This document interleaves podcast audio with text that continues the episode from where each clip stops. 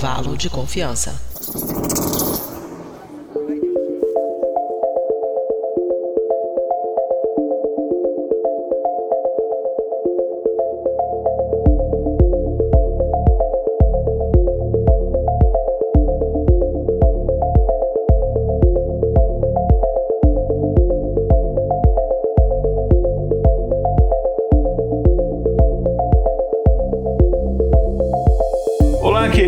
Ouvinte do Briden, está começando mais um episódio do Intervalo de Confiança, uma distribuição uniforme de pensamento crítico. Este é o nosso episódio número 199. A gente falta um episódio para chegar no nosso episódio 200. Também um episódio para a gente fechar o ano. A gente está terminando aqui o nosso ano, mais uma temporada. Enfim, a gente vai falar hoje sobre carreiras no mercado de dados. A gente está com dois convidados aqui super especiais. E a gente vai falar sobre, inclusive, incluindo eu também aqui, vai falar da nossa trajetória nisso daqui. Espero que isso possa é, ajudar pessoas a entender essa, dessa carreira, pessoas que estão na área ou querem, estão cogitando entrar nessa, nessa área, para entender mais ou menos, enfim, o que, que existe no mercado e a gente vai passar nossa trajetória, algumas dicas, enfim, e espero que isso é, sirva de, de aprendizado, enfim, que, que, ajude as pessoas. A gente já começa, já vou apresentar os convidados que estão aqui comigo, mas antes a gente só vai para um breve quadro de recados com a nossa produtora, a Mariana Lima. Então, escutem o que a Mariana tem para falar e a gente já volta.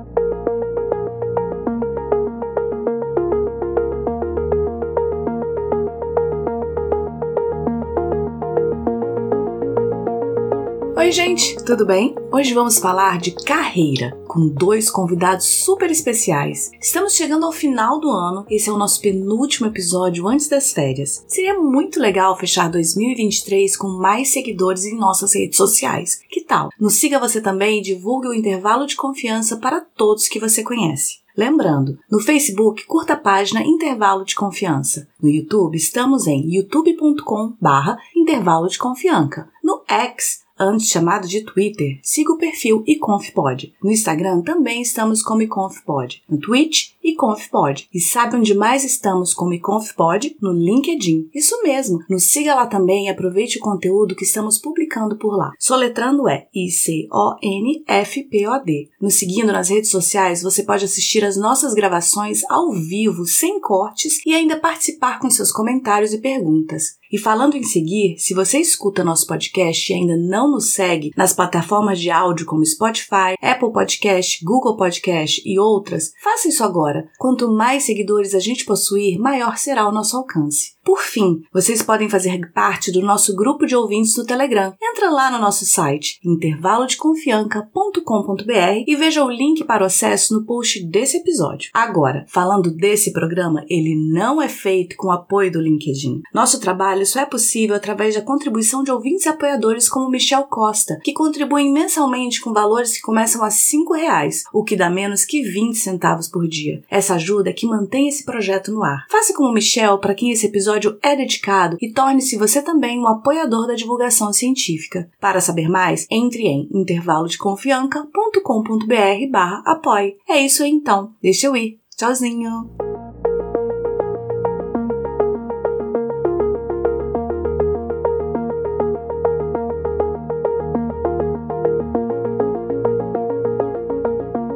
É isso então, gente. Bom, para quem não me conhece, não está lembrando da minha voz, eu sou o Igor Alcântara, falando aqui diretamente de Atlanta, cientista de dados e apresentador aqui desse programa. E eu trouxe aqui é, dois convidados, vou apresentar aqui em ordem alfabética. É, agradecer já de antemão a nossa equipe de marketing e, e, mídias sociais, que é uma coisa nova que a gente tem agora aqui, especialmente a, a Jennifer, né, que é ela que proporcionou, fez o meio de campo para a gente ter esses convidados aqui. Inclusive foi muito interessante, demorou cinco segundos para ela me indicar as pessoas. Eu falei, ó, oh, preciso de duas pessoas para falar sobre carreira de dados. Ela já tem, ela citou. Vou ver se vocês podem. E as pessoas puderam. Então vamos lá. É, direto, e aí eu vou deixar o espaço para vocês se apresentarem. Direto de São Paulo, temos aqui a Raquel Lins.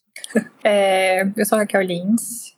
Em dados, eu trabalho há mais ou menos três anos, mas aí na carreira de desenvolvimento de produtos e projetos vai fazer nove, então já tenho uma trajetória aí. Segmentos diferentes, produtos diferentes, tenho uma jornada aí grande em multinacionais e venho falar um pouquinho dessa trajetória aqui para vocês, de como tem sido, como foi. É, eu falo muito aqueles erros de gravação da vida, né? Isso que eu pretendo falar hoje aqui, de como que foi foi a carreira e como que eu vim parar em dados, porque isso é curiosíssimo também.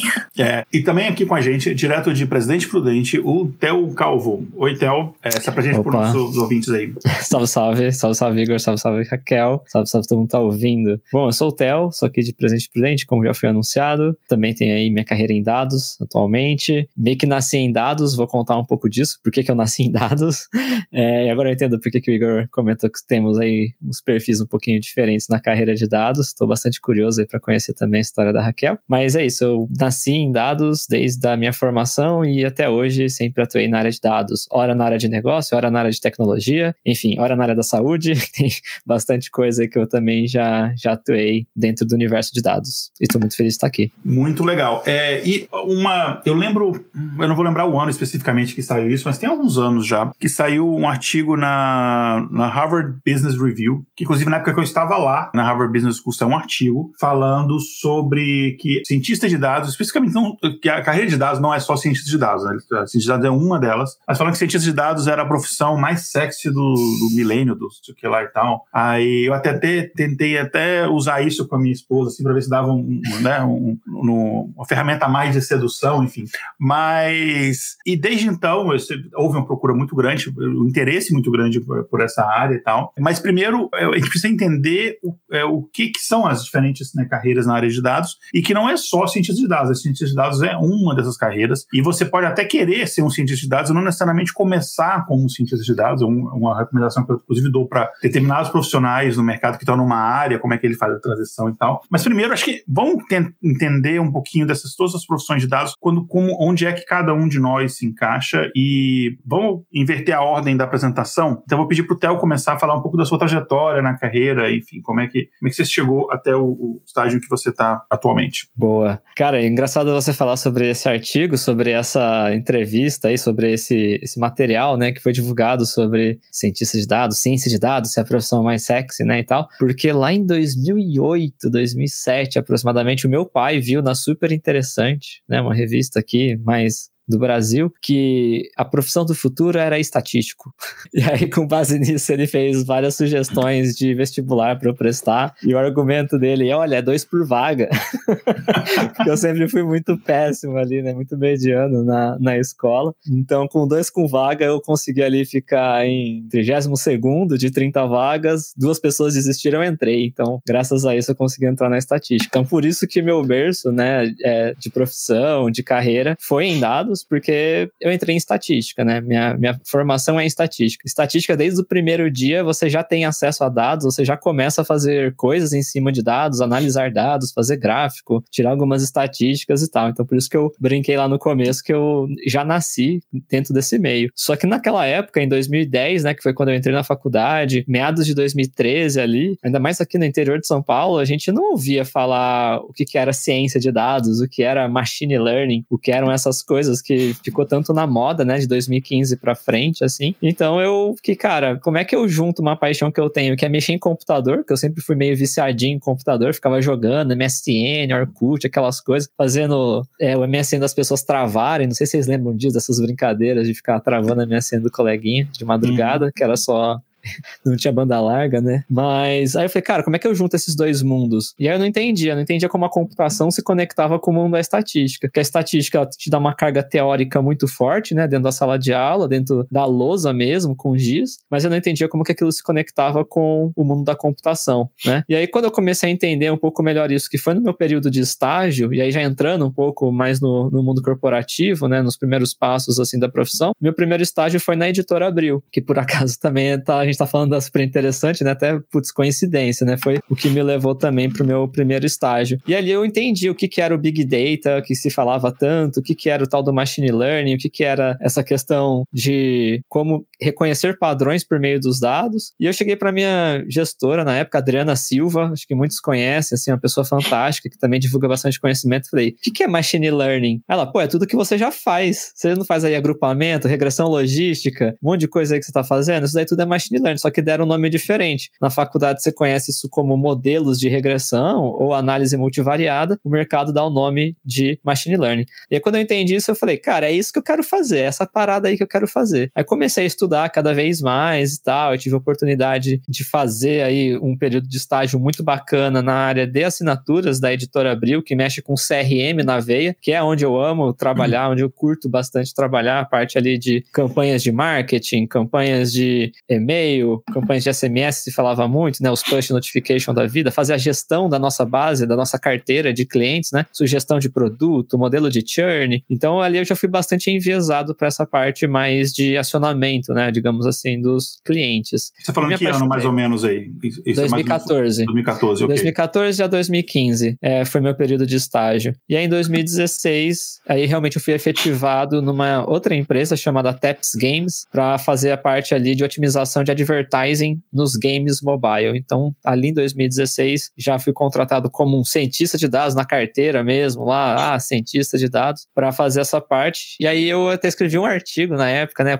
como que eu consegui e quais são os requisitos para o meu primeiro emprego como cientista de dados. E passei toda a stack, revisitei esses dias, tenho o quê? sete anos, quase oito anos. É praticamente a mesma, né? Tipo, não, não mudou tanto assim os fundamentos. Vai ser SQL na veia, vai ser Python, vai ser os modelos, enfim, Git pra caramba. E aí fui cada vez mais indo para esse lado mais analítico com viés preditivo. Meu viés sempre foi muito mais preditivo do que um viés mais de data visualization, do que análise. Então, minha parte foi mais a criação de modelos e algoritmos, né? Da Taps Games eu acabei pulando para o SAS Institute. Acho que muitas pessoas aí, às vezes, já, principalmente a galera mais das antigas, fui para o SAS Institute na área de pré-vendas, fazer muito ali a parte de demonstração das ferramentas, alinhamento de POC. Pô, POC era a parada que eu mais curtia de fazer no SAS. Aí meu gestor falou, cara, POC não é uma parada muito legal pra gente fazer, porque gasta uma grana do caramba pra gente conseguir, né, emplacar o processo de vendas e tal, mas eu entendo que é muito hands-on e que você curte. E eu falei, cara, para minha carreira, começo de carreira, é,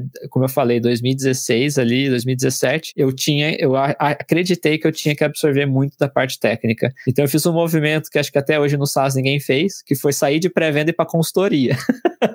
que é mais hardcore, entrega de projeto e tal, fazer modelo junto com o cliente, tá ali no front com o cliente, consultoria é, é punk, né, é hardcore. Mas aprendi pra caramba e fui exposto a diferentes problemas de negócio. E acho que essa seria a minha primeira dica aqui no nosso bate-papo pra galera que tá querendo ir para uma pra carreira de dados e tal. Eu acho que consultoria é um ótimo lugar para você aprender. Você vai estar tá exposto a diferentes problemas de negócios, diferentes clientes, indústrias diferentes, né, a todo momento ali lidando com diferentes desafios, aplicando técnicas diferentes. Então, acho que é um ambiente muito legal para alavancar a carreira de qualquer profissional na área de dados, ser exposto a esses desafios que a consultoria proporciona, né? É, e aí, falei, cara, acho que agora está no momento de eu ver mais o end-to-end. -end. Como consultor, às vezes a gente entra, resolve um problema e sai, né? A gente não vê depois os frutos que são colhidos ali dentro da própria empresa é, e não vê muito, às vezes, a concepção do projeto, não vê como que ele foi desenhado, né? Qual era o objetivo, todo o trâmite político, muitas vezes dentro da empresa, para um projeto sair do papel e chegar na execução. E achei que seria legal ter um pouco mais dessa experiência de início ao fim. Foi quando eu fui para o Grupo Boticário, em Curitiba, trabalhar na área de CRM, novamente, aí como eu comentei, que é onde meu coraçãozinho bate mais forte. E ali fiz diversos estudos, modelos, operacionalizei bastante coisa de campanha,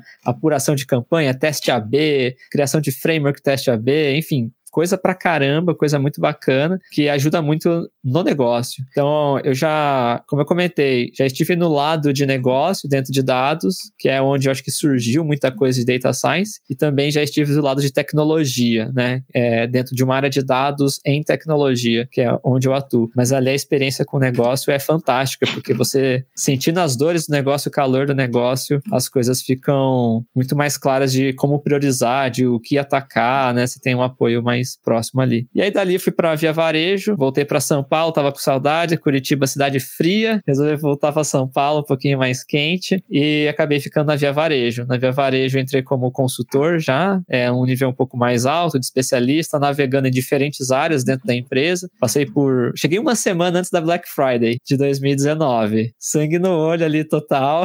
então o primeiro projeto que eu entrei foi justamente na área de antifraude, na área ali de serviços financeiros, para ajudar em algumas regras automáticas de aprovação, reprovação, entender como automatizar ali alguns fluxos das mesas de, de fraude, né? É, mas cada vez mais caminhando depois para o mundo de CRM, para o mundo de relacionamento com o cliente, que é novamente onde meu coraçãozinho bate mais forte. Um, fiquei ali um tempinho até 2021, quando achei que tinha uma proposta bacana para ser head de dados na Gamers Club. E aí é estruturar a área de dados do zero, tanto pessoas quanto tecnologia, totalmente do zero, criação de data lake, infraestrutura, é, cultura de dados dentro da empresa, que é algo que a gente pode conversar aqui também, que eu gosto de falar bastante, né? Modelo de, de como o time de dados pode atuar dentro da empresa, municiando o negócio, municiando as squads de produto. E fiquei ali por dois anos e pouquinho, até no meio desse ano eu resolver focar na minha parte de educação, que é o Tell Me Why. Então, tenho aí desde 2019 o meu projeto Tell Me Why para ajudar aí pessoas de diferentes áreas a ingressarem e evoluírem em sua carreira em dados é, e tecnologia. E atualmente sou gerente de dados na Idwall, ajudando aí na cultura da empresa, tanto em dados quanto também analytics e ciência de dados. Ufa, falei pra caramba. Raquel, tá manda ver aí. Bacana. Antes, deixa eu só passar aqui, tem um, vários documentos aqui mandaram é, só boa noite, boa noite, boa noite, pessoal, tô, bastante gente aqui acompanhando. Uh, ver se tem alguma pergunta. Tem uma pergunta do Masayuki. CRM é o Conselho Regional de Medicina? Não, esse CRM aqui é do Customer Relationship Management, é para relacionamento de, com cliente. Exato. A Jennifer falou que você é o calvo mais falso do Brasil, o calvo, calvo cabeludo, né? Uh, e tem aqui o Rodrigo, eu não vou arriscar falar sobre o nome dele, que eu vou falar errado. O Rodrigo uh, falou: Boa noite, Theo. Você é um monstro, meu caro, admirável. Ser que pulveriza conhecimento. Minha pergunta: como aprender dados? A gente vai falar sobre isso hoje, segura aí que a gente vai falar sobre isso. Uh, e, Raquel, como é que você chegou aqui? Enfim, qual, fala um pouquinho da sua trajetória pra gente. Olha, eu acho que vou começar um pouquinho da minha formação. Né? Eu ingressei numa faculdade de administração, meu sonho era fazer é, administração pública, não rolou. Aí caí em administração de empresas, zero minha praia. E uma professora minha começou a falar de economia. Eu falei, cara, talvez isso seja, seja o meu, talvez isso seja para mim. E aí comecei a fazer vestibular tal, não sei o quê. É, eu acabei não entrando na federal na época por uma pessoa. Tinha cota, fiquei super bem colocada, os 18 melhores, e eu não entrei. Eu fiquei muito triste. E aí comecei a vasculhar a faculdade. E encontrei uma faculdade que era relativamente nova, que tinha sido fundada por professores da Unicamp, e que era uma faculdade integral e tinha um, uma grade de economia diferente, muito diferente e interessante. Falei, é isso aqui. Prestei vestibular, entrei, me mudei para Campinas, que era uma faculdade, é ainda, né? Muito focada em pesquisa, muito focada em pesquisa de mercado. Então, se você entra no curso de design, não sei se ainda tem, você ia sair do curso sabendo economia. E aí, isso abriu muito a minha mente, porque todo semestre eu tinha que entregar um relatório de pesquisa. Então, eu cansei de desagregar IPCA da vida. Eu cansei de mexer na base do FMI. Eu cansei, eu tinha que mexer em várias bases de dados para poder fazer é, os relatórios de conjuntura econômica que a gente falava. E aí isso ampliou meu leque para o mercado. Foi super interessante.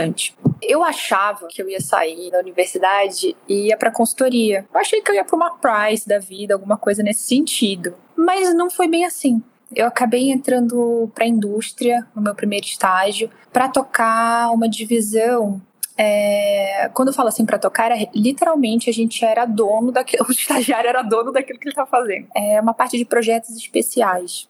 Então, era uma indústria que se denominava de gerenciamento de energia. Eu não sei se conhecem a Eaton. E na Eaton, eu fui tocar essa parte de projetos especiais. Eu tocava quando a Mercedes quer uma peça que não está em catálogo, qual que é o custo para você parar a fábrica e produzir aquilo. Então, toda essa parte de projeto, desde a compra do aço até o preço da peça, é, de interagir com o chão de fábrica, interagir com compras, de ponta a ponta, eu fazia para leves, médias, pesadas, agrícolas, mangueiras, motores. Era punk, me desenvolveu muito. Eu falo que assim, eu trabalhei de verdade quando eu tava estagiando. O resto foi assim, foi férias. O estágio foi que me preparou. E aí, eu saí dali, passei dois anos nesse estágio, fui para uma empresa de segmento de ração, a Mars, para marketing. Não tinha nada a ver, mas tinha projeto também. Então, toda a parte, os times eram muito enxutos, então desde a parte de, sei lá, eventos, social media, ativação com veterinário. Eu, eu, viajei o Brasil fazendo essas coisas. Desenrolada, até o videocase eu tava lá fazendo. Muito louco. E aí, acabou essa trajetória, eu entrei em tech fui para uma empresa que era familiar de desenvolvimento de software em Campinas, que eles desenvolveram um software para gerenciamento de exportação e importação. E eles davam um saving muito grande para as indústrias, principalmente indústrias farmacêuticas. Mas Campinas já não tava aquele negócio pro coração. Eu falei, acho que está na hora de sair daqui. Surgiu a oportunidade de vir para São Paulo. E em São Paulo, eu caí na Electrolux para trabalhar no e-commerce. Nada com nada. Você vê que a carreira vai andando, nada se conecta. Para trabalhar com e-commerce. Era uma posição Latam, que aí eu já estava responsável pelo desenvolvimento de projetos de curto prazo em quatro lojas Latam. Os países eram Chile e Argentina. Então, eu era aquela pessoa responsável, a pessoa entra na loja, o que, que eu desenvolvo para poder reter essa pessoa que está aqui comprando? O que, que essa pessoa, qual que é a jornada? O que, que ele está fazendo? E ali eu também já trabalhava muito com a parte de análise de dados, em olhar muito para negócio. E eu acho que esse olhar eu trago muito da minha formação, de como se deu a minha formação. Já estava trabalhando muito com essa parte de análise. E aí me pingaram para um papo. Falaram assim: olha, você não quer bater um papo? Não, você, como é que você está aí? Eu estava super feliz. Um dos melhores lugares que eu trabalhei foi a Electrolux, de fato. É um ambiente super acolhedor. Mas eu queria me desenvolver na carreira. Eu queria dar um próximo passo. E lá, esse próximo passo não estava desenhado. Então, já que não estava desenhado, eu ia ter que buscar fora. Então, eu falei, vamos bater um papo sim. Quero saber o que você tem aí para mim. E era uma outra posição de produto, obviamente. Fui pra entrevista, fui muito bem na entrevista, a posição fechou. E o recrutador entrou em contato comigo, falou: olha, em teoria você passou, só que a posição fechou. E a gente gostou muito de você. Eu quero que você converse com uma outra pessoa. É uma vaga de dados, é um pouquinho diferente. Te interessa? bater papo, né? Por que não? Vamos? E aí eu fui para entrevista com essa outra pessoa, para consultoria. Essa consultoria tinha fechado um projeto gigantesco com uma multinacional, um projeto global. Eles precisavam de alguém com experiência em gestão de projetos de alta complexidade, mais do que alguém com conhecimento de dados, porque o time técnico ele já estava lá. Então, eles precisavam de alguém que conseguisse liderar time técnico. E essa experiência de liderança com times técnicos eu já tinha, porque eu já vinha trabalhando é, com tecnologia. E eu falei, opa, é, conversei. O gestor, ele sabia que eu não sabia nada de dados. Mas ele falou assim: ela é a pessoa desenrolada o suficiente que eu preciso.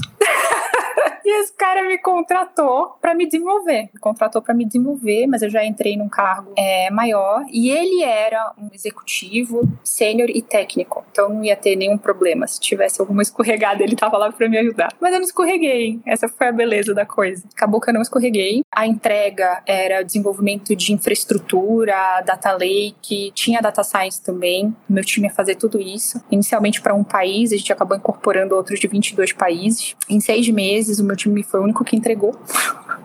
Ironicamente, meu time entregou muito bem. É, a gente desenvolveu um produto de data quality incrível, a gente resolveu um problema gigantesco lá. Então, a gente conseguiu fazer o input de dados no algoritmo com 95% de qualidade. Maior mercado que essa empresa tinha. Então, assim, foi, foi um feito muito grande. E aí, eu fui convidada aí para outra empresa, né? Viram um trabalho que eu tinha feito, falaram assim: você é uma pessoa que resolve. Você não quer vir para cá e pegar uma outra posição. E aí, eu acabei indo em dados porque eu entregava, eu resolvia o problema. Eu tinha um olhar de negócio muito apurado e eu conseguia conversar com os times técnicos de uma maneira que eu acolhia bastante. Eu acho que eu sempre falei assim: olha, não sei isso daí, me explica. E eles me explicavam e falavam assim: mas qual que é o impacto disso daí? Qual que é o impacto desse viés? Como que a gente. E sempre dava aquele push para eles irem além, além do técnico. Tanto que eu tive situações de pessoas que não eram técnicas, que queriam, que eram muito técnicas, que queriam vir para o meu time para ter essa pegada mais de negócio. Falando, eu quero trabalhar com ela porque eu quero desenvolver isso.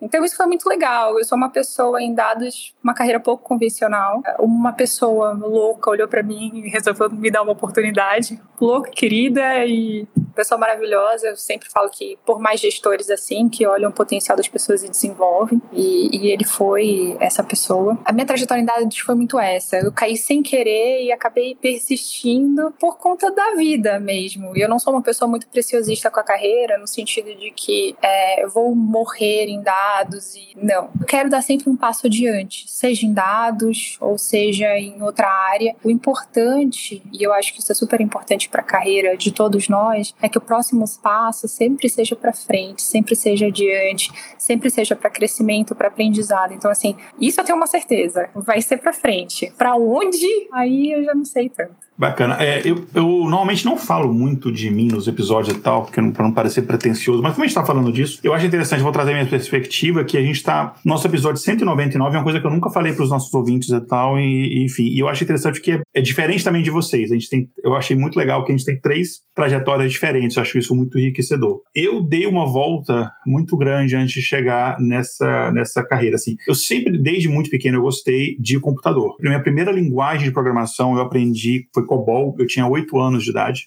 meu primeiro curso, minha mãe ganhou uma bolsa de estudos num, numa escola e eu fui. E é engraçado que eu não tinha computador, então a gente tinha as aulas, eram segunda, quarta e sexta-feira tinha aula. E sexta-feira era o dia que você tinha que entregar um exercício que o professor tinha passado na quarta-feira para fazer. E eu não tinha computador. Então isso foi no final. Hoje em dia isso me ajudou muito, porque eu tinha que fazer todos os códigos numa folha de papel e o tempo que eu tinha para digitar era o tempo. Eu sentava no fundo, enquanto o professor estava olhando os alunos, eu tinha que. Era o tempo de eu digitar. Não dava tempo de eu testar. Então eu tinha que testar mentalmente no papel. Isso, hoje, até hoje em dia, me ajuda, porque eu olho para qualquer coisa assim. Se o pessoal, e na empresa o pessoal faz muito isso, ah, eu tô dando um olho aqui, dá pra você dar uma olhada? Eu chego assim, eu tô de longe, eu chego assim, ah, aqui, ó, porque o olho ficou treinado. Então eu comecei com oito anos, eu sempre imaginei o que eu queria trabalhar, eu queria trabalhar com. E assim, eu sou já uma pessoa da, da quase na terceira idade, sou na idade dois e meio. Eu tenho 46, então a gente tá falando isso aí nos anos 80, tá, gente? É bastante tempo. E 1980, porque uma vez eu falei, a pessoa falou 1880? Não, não tanto. 1900 1900, no, na, não, assim, na década de 1980, né?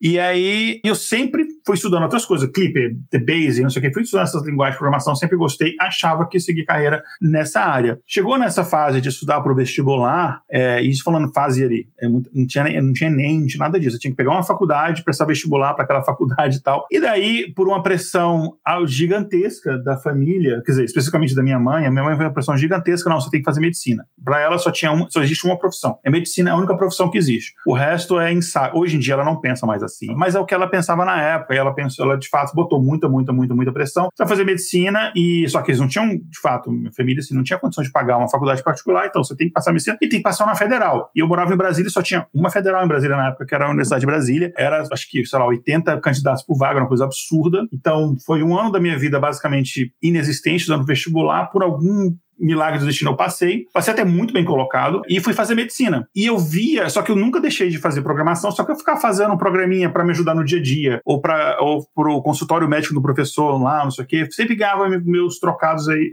assim. E aí dava férias, eu arrumava um bico em algum lugar para trabalhar durante um, dois meses ali, e depois pedia demissão, voltava e ficava sempre ali não tinha me despertado para essa questão de dados até uma aula que eu fui o único da faculdade de medicina que gostei, que foi o, a disciplina de bioestatística, que era obrigatória. E eu amei aquilo dali. Eu falei, cara, isso eu nasci para isso daqui, adorei. Eu sempre gostei de matemática, assim. Eu amei bioestatística. Eu amei descobrir assim, cara, olha só, é, é, tipo, sei lá, logaritmo não é, tipo, serve para alguma coisa, tipo, essa coisa assim. E daí achei aquilo incrível, todo mundo odiando, todo mundo odiando. E aí é tanto que eu fiz, e aí na Universidade de Brasília na época, talvez hoje ainda, se você fizer todas as matérias obrigatórias, você não cumpre os créditos para terminar o curso. Você tem que só cumpre 80%. Você tem que fazer 20% de matérias opcionais. Aí eu fiz história da arte, fiz, aí só que eu fui fazer estatística, eu fui fazer muita coisa na área de estatística com matéria opcional, e eu gostei muito daquilo. Só que assim, é um hobby, porque você é médico, e cada vez ia chegando mais perto de de terminar a faculdade, eu ia me dando um pavor, porque eu adorava estudar aquilo dali, porque era muito desafiador. Era uma forma fácil de conseguir dinheiro, porque nessa época, inclusive, eu trabalhei um ano e meio é, secando cadáver no IML, ajudando a fazer autópsia no ML, porque era um emprego, faculdade de medicina o dia inteiro. Eu conseguia empregar à noite, era o que eu conseguia, enfim. Inclusive, o meu emprego da minha vida, porque ninguém, com exceção de duas ou três vezes, nenhum dos clientes reclamou. Uh,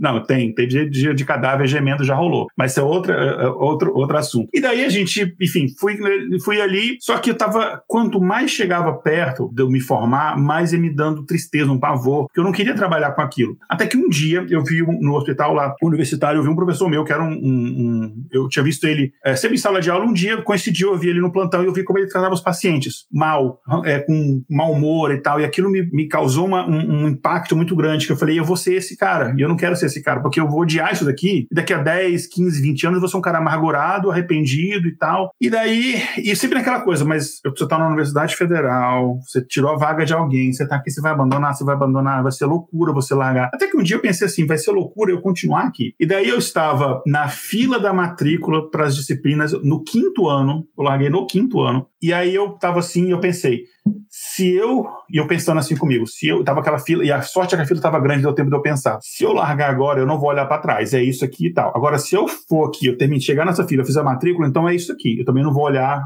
para trás e ser médico. O que eu vou fazer, o que eu vou fazer? Aí, do nada, eu saí correndo, as pessoas me acharam que eu era um louco, saí correndo mesmo, literalmente, saí correndo, para não ter tempo de mudar de ideia, entrei no carro, dirigi para qualquer lugar aleatório, parei, comecei a chorar, fiquei uma hora chorando, assim, que é tudo que eu tinha de certeza. Eu já sabia, eu já tinha uma vaga de, de residência certinha no Canadá, já tava, minha vida estava toda programada. E eu tive que, tipo, basicamente, minha vida agora acabou, vou começar outra. Mas eu pensei assim, eu tenho 20 e poucos anos, eu não tenho, não sou, eu tô solteiro, eu não tenho filho. Tipo assim, se eu tiver que fazer uma mudança radical, é agora. E fiz. Aí eu fui, aí eu fui, enfim, aí eu, no mesmo dia, eu saí, larguei a faculdade, saí da casa da minha mãe, é, arrumei emprego, aí saí da casa da minha mãe, é, fiz tudo isso. Dois meses depois, eu saí de Brasília, fui pro, pro interior de São Paulo, pra São José dos Campos, sem ter lugar para morar, sem não conhecer ninguém, sem ter emprego. Basicamente, eu peguei um mapa, fechei o olho, apontei, caiu São José, eu, um mês depois, eu tava lá, morei na rua durante um mês, até conseguir emprego, e aí foi. Eu falei assim, se eu for ter que mudar, começar de novo, eu tenho que ser radical. Então eu tenho que mudar tudo, de cidade, de estado, de tudo. E foi o que eu fiz e tal. E aí comecei a trabalhar nisso e tal. Antes de eu fazer medicina, o meu sonho sempre foi estudar. Meu sonho era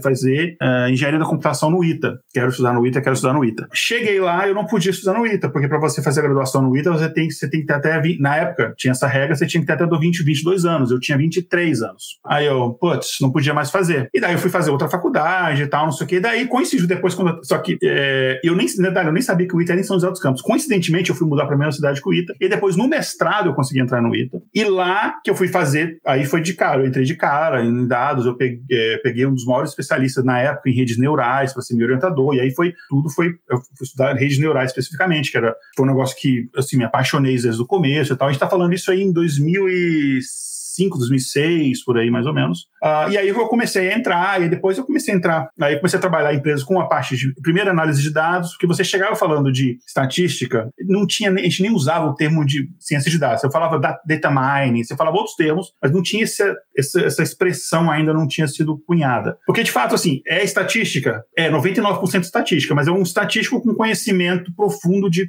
de programação, de computação. É mais ou menos assim que eu consigo descrever. É, se bem que agora, depois que inventaram o chat GPT, minha mãe finalmente entende o que eu faço. Mais ou menos, né?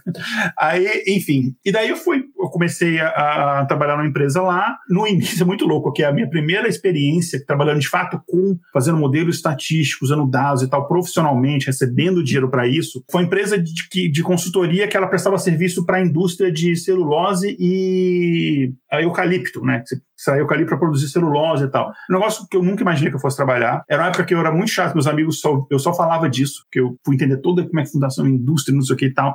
E aí viajava pelo estado de São Paulo inteiro para poder ir nos locais e, e, enfim, transportadora também. Aí foi trabalhando com isso aí. E aí o Maluf me trouxe aqui para os Estados Unidos indiretamente, porque uma das empresas, um dos maiores clientes da empresa que eu trabalhava era, uma, era a Eucatex, que é da família Maluf, e aí eles deram um calote em todo mundo. E aí a empresa falou: olha, eu vou ter que cortar a sua comissão, porque meu salário metade era uma comissão que eu recebia, né? E aí eu falei: ah, não consigo, eu não vou conseguir ter essa baixa salarial. Eu fui procurar um emprego em outra empresa, achei um emprego em outra empresa que tem parceria com a empresa que eu trabalho hoje nos Estados Unidos, e aí, enfim, eu era um dos poucos que falava inglês, mais ou menos que, enfim. Eu nunca fiz um curso de inglês, mas eu ia ouvindo música, não sei o que, ia me virando e aprendendo a falar. Daí comecei a trabalhar para essa empresa do Brasil, e o interessante é que é uma consultoria, e aí você vai trabalhando com tudo quanto é tipo de cliente. É, primeiro cliente que eu trabalhei com eles é uma empresa que fazia pigmento, né? Fazer é, pigmento. Eles faziam pigmentos e essências, né? Cheiro. Era, era cor e cheiro, eles faziam só isso. Era muito interessante. E aí fui para. Trabalhei com indústria farmacêutica, trabalhei com a Pfizer durante um tempo, é, nos Estados Unidos, México, com indústria de petróleo na Inglaterra. Aí você vai trabalhando com um monte de clientes diferentes até que chegou um, é, um tempo eles aplicaram com o meu visto de trabalho, eu vim, mudei para os Estados Unidos, aí foi aí Los Angeles, depois e lá eu fiquei alocado pela empresa, mas eu fiquei alocado como funcionário mesmo, cinco anos na Universidade de Harvard, fazendo. É, engraçado que eu tinha o meu background de medicina, mas e eu tinha trabalhado alguns clientes na área médica, mas em Harvard eu passei por todas as faculdades, menos a faculdade de medicina, que era a única que eu queria. Uh, até pelo museu de arte, tudo. Menos a que era a única que eu queria. No, no, enfim, porque a faculdade de medicina em Harvard é meio quantidade separada, fica até um outro campus e tal. Aí, enfim, meio da pandemia, eu queria muito voltar a trabalhar com essa parte médica. No meio da pandemia, não, com o meu começo da pandemia, assim. Aí teve o convite da empresa para eu vir para a sede da empresa em Atlanta e para trabalhar com pesquisa na área de Covid. E aí, enfim, a gente faz hoje muitas coisas agora, por exemplo, eu estou num, projeto agora com a CNN, analisando dados de, de vídeo, de transmissão, disso aqui da CNN uh, e, e o Warner no geral, né? Mas a minha paixão, enfim, o mundo dá muitas voltas, depois volta para o mesmo lugar, a minha paixão é trabalhar com pesquisa médica. A gente trabalha ainda, a gente tem artigos que saem publicados, uh, a gente sai na parte de é engraçado, tem muitos é, pesquisas médicas, o médico não põe o nome dos estatísticos. Ele só cita no agradecimento, mas não põe como autor.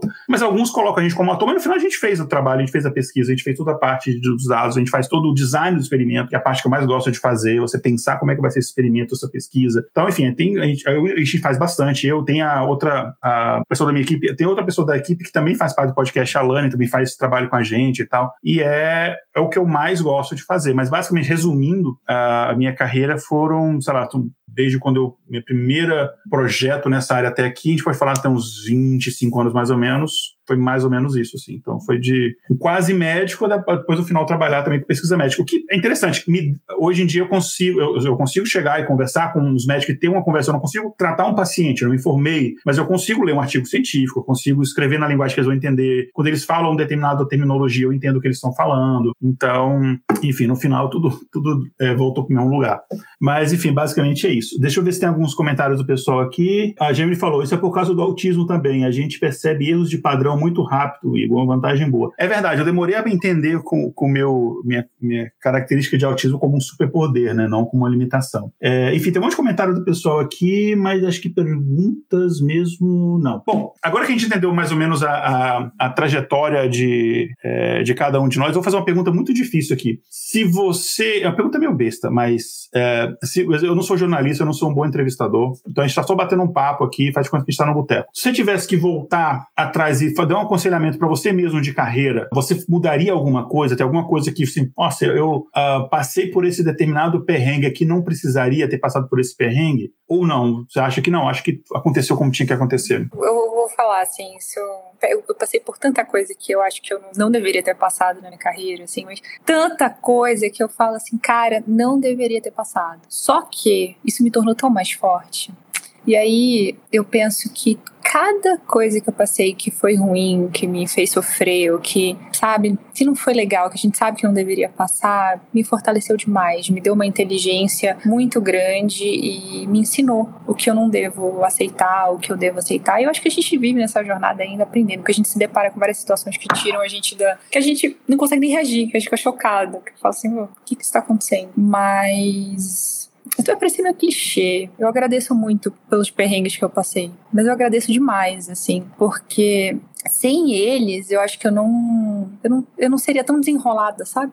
Eu não seria tão desenrolada. O cara lá não teria me contratado, porque foi por causa de perrengue, foi por causa de, às vezes, chefe ruim, às vezes, pessoa que trabalha com você que é ruim. Então, você não se dá nem a oportunidade de errar. Você não se dá a oportunidade de errar. Você vive aquilo dali, respira aquilo dali. E eu lembro que, quando eu tava no começo da carreira, um chefe meu, ele olhou para mim e falou assim: Você fez um excelente trabalho. E eu comecei a chorar, comecei a chorar chorassem copiosamente. Ele falou porque ele ficou coitado, ele não sabia, ele tinha acabado de me contratar, tipo, fazer três meses, assim, eu sabia porque eu tava chorando. E aí ele falou, por que que você tá chorando? Eu falei que você fez um excelente trabalho. Aí eu falei, nunca falaram isso pra mim, até então só falavam que era ruim, que não tava bom, que eu tinha que refazer, que... E era muito tóxico isso. O pessoal não dá feedback, o pessoal só dá o feedback, né? Só dá, só dá o retorno quando é. é negativo. E às vezes, e às vezes você não tá nem fazendo aquilo ruim. Eu acho que as pessoas pessoas elas erram tanto a mão na hora de conversar, que nem você falou, por exemplo, do médico que tava ranzinza, que você falou assim, você é essa pessoa. É, às vezes, as pessoas elas estão tão infelizes que elas estão sendo essa pessoa diariamente com qualquer um. E não é culpa sua, não é responsabilidade sua. Só que a gente passar por essas pessoas e aprender a lidar com elas é importantíssimo, porque elas não param de vir. Eu acho que a gente tem um discurso muito de tipo assim, ai, coitado, olha, tá sendo atacado, ai, tá caindo, ai, tadinho.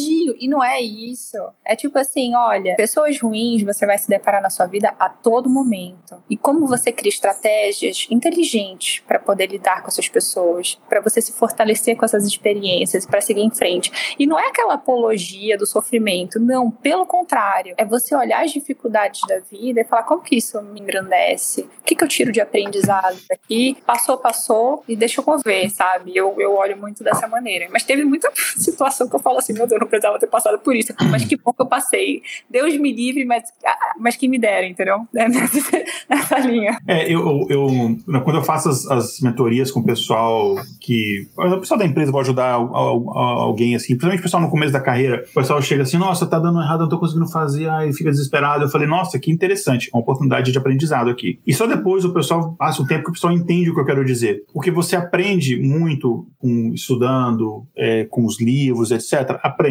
Mas você aprende muito mais no processo. É, é, não só no, quando você tem um, um determinado problema, aquele processo investigativo é o que, na verdade, é o que mais me dá assim, tesão no dia de trabalho é quando eu não consigo fazer uma coisa de primeira. Que aí você tem que investigar, você tem que não sei o que tal. E aí esse processo que eu chamo de data CSI, assim, que você vai investigando e vê que normalmente os dados normalmente não estão corretos, estão errados, e você vai e tal, você tem que investigar, e você acha, aí você acha a fonte, aí depois você vai. Esse processo, quando você traz o, o pensamento científico de como achar um problema, resolver um problema, eu falo, é isso que você mais aprende. Mas no geral, assim, de, de interação com pessoas, assim, a gente não está passando pano para assédio moral, para distrato das pessoas. Você tem obrigação de ser educado com as pessoas mas nem todo mundo é, nem todo cliente, nem todo chefe, nem todo colega de trabalho é. E aí você vai escolher, isso é a minha visão aqui, você vai escolher como você vai reagir àquilo. Você não dá moral para aquela pessoa, não não dê ibope suficiente para aquela pessoa para ela te afetar num ponto que te desestabilize. É, é como se eu estou fazendo, sei lá, um projeto aqui do intervalo de confiança e eu focar o meu projeto em quem não valoriza o projeto. Não, eu vou, vou focar, ou sei lá, eu vou ser um artista e eu focar nos haters. Não, eu não vou focar nos haters, eu não vou dar esse bope para eles, não vou dar esse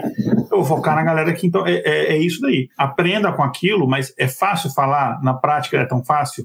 Não. Mas conforme a experiência chega, vai ficando mais fácil. Você fica, vai criando casca, né? É, é eu, eu, concordo, assim, eu também olho para o meu passado e falo, pô, passei por algumas coisas que foram bem merda, assim, mas a lição que eu tiro, é, acho que é a mesma que vocês passaram, mas acho que eu vou um passo além, que é assim, tá aí ótimos exemplos do que eu não fazer com os meus liderados, né? Então, de quebrar esse ciclo, assim. Então, hoje, quando seja estruturar uma área, seja engajar o time, eu sempre tento recordar de quais foram os exemplos positivos que eu tive na minha carreira e quais eram aqueles aqueles que eu falo, cara, não, quero ser esse líder, não quero ser essa pessoa. É, eu tenho a chance de ter visto esses exemplos negativos e hoje eu tenho a possibilidade de mudar isso, né, de fazer diferente. Então, para mim foi muito positivo, digamos assim, ter me ferrado bastante para reconhecer isso e não permitir que isso avançasse sobre a minha liderança, por exemplo, né? E quando reconhecer isso dentro do próprio time, também não permitir que isso continue acontecendo. Então, acho que eu levo isso de lição, junto com o que vocês trouxeram e se eu pudesse compartilhar uma, uma fala que foi o que um feedback assim que mudou a minha vida, não dá para voltar, né? Mas algo que me marcou muito foi, Theo, você precisa escolher melhor as suas batalhas. E aí quando eu recebi esse esse feedback, eu falei, caramba, é que sensacional. Foi, foi um feedback que mudou, assim, realmente mudou a forma que eu tava olhando como eu encarava o mundo corporativo, como eu encarava algumas reuniões, assim. Então foi, não, volt, não, não voltaria para não mudar nada, mas se eu tivesse aprendido isso antes, acho que seria algo bem positivo. É, isso, isso, isso é muito interessante, né? Porque tem coisa que não vale a pena. E você, depois de um, uma experiência que você vai, você vê, ah, eu vou é, me estressar por isso aqui, porque não vai valer a pena, vou focar minha energia em outras coisas mesmo. Agora, vamos, eu vou pegar aqui dois, dois tipos diferentes de profissionais, ou dois tipos diferentes de pessoas, para a gente pensar assim, o que, que a gente poderia falar de aconselhamento de carreira para as pessoas. Vamos imaginar que são pessoas que querem, de fato, trabalhar no mercado de dados. E, e antes de falar isso, só falando assim, gente, quando a fala de mercado de dados, assim, você pode trabalhar com parte de engenharia de dados, você pode ser analista de dados, cientista de dados, você pode ter, não é necessariamente você pode trabalhar focado é, em produto, você pode focar, é, trabalhado em visualização de dados, enfim,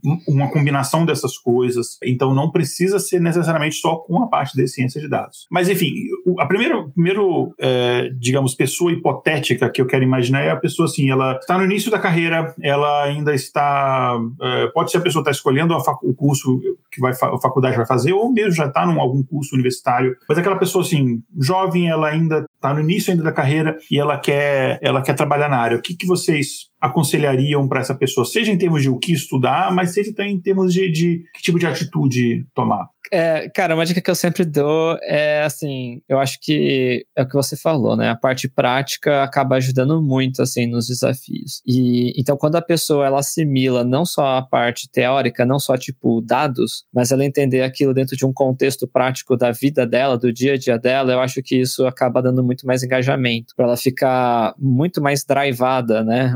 Orientada a soluções de negócio, soluções do mundo, soluções de problemas reais, utilizando dados do que puramente dados. Então, eu acho que esse é, é, um, é um ponto que a gente tem, assim, e você encontra muitos profissionais no mundo corporativo que têm um apego muito mais ao dado, à infraestrutura, ao código, do que a solução do problema de negócio que a gente está enfrentando. E você vê isso durante a própria faculdade. Então, mesmo que a pessoa pode escolher estatística, computação, o que for, o que a gente mais brigava no nosso, no nosso curso, com o nosso departamento, é que a gente gente só tinha aplicação prática daquilo no quarto ano, no TCC, e que as primeiras disciplinas eram só cálculo, inferência, probabilidade, você não via a aplicação daquilo tudo. Então eu acho que é algo que pode ajudar muito, assim, quem está interessado em entrar no, no mundo de dados, é entender quais são os cases de dados que existem, como que ela mesmo pode tentar resolver um problema dela utilizando dados, trazendo a bagagem teórica, a bagagem mais aplicada, assim, que a, que a teoria dá. Né? Então, essa seria a minha, minha dica para ela tentar fazer essa associação aí com problemas do mundo real. Raquel.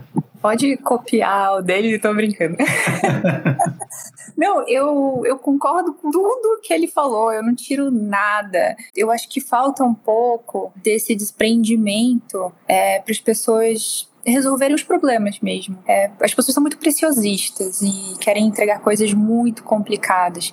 E na grande maioria das vezes o simples resolve. E a gente tem que ter essa mentalidade de melhoria contínua mesmo. De, olha, entrega um negocinho capenga, vai melhorando, aprende com aquilo que você está desenvolvendo, porque no meio do caminho muita coisa muda. Aquilo, aquilo que você imaginou lá no começo olha, a chance de no final chegar da mesma maneira que você visualizou na sua mente, que você desenhou o processo, é mínima, não vai chegar. Então, seja curioso, sabe? Faça perguntas. Num determinado momento, eu vou citar aqui um exemplo, porque como eu não era da área de dados e eu tive que ser muito curiosa, eu tenho alguns exemplos assim de aprendizados que eu tive. Eu lembro que uma vez o time chegou para mim, ai, tá, tá tudo zoado, tá tudo caindo, ai, a gente vai morrer, né? E aí eu pedi para eles tirarem um relatório porque eu queria ver onde que tava o problema, né? Eu queria ver onde que esses dados estavam enroscando. Aí eles tiraram para mim. Aí eu falei, olha, gente, uma coisa que eu quero falar para vocês. O problema não é ter um problema, é a gente não entender o porquê desse problema está acontecendo. Eu fiz eles justificarem, os engenheiros, eu falei: olha, engenheiros, vem aqui. A gente vai justificar cada gap desse daqui. Eu quero entender o que está acontecendo. E aí, quando a gente entrou nesse ponto, a gente descobriu, e isso aconteceu inúmeras vezes, que os gaps que a gente tinha na base de dados eram gaps de negócio. Eles não eram gaps de dados, a gente não estava com problemas de qualidade porque tinha um problema na infra. Eram problemas de negócio. Era campo livre que estava sendo preenchido, o dado chegava para a gente, estava zoado. Eram coisas assim que eram de, sabe, de negócio. Era, não era infra, o problema não estava na infra. Então, assim, quando o cara ia fechar pedido e ele ia preencher os dados do pedido preencher errado, isso acontecia numa um volume estratosférico, coisas que eram assim, eu falava, gente, vamos analisar o porquê disso está acontecendo. Porque quando a gente entende o porquê, a gente entende qual é o remédio, como que a gente vai resolver, como que isso tem que ser adereçado. Porque não dá pra gente sair resolvendo as coisas, fazendo puxadinho, fazendo remendado, sem saber o que de fato está acontecendo, com o que, que a gente está lidando.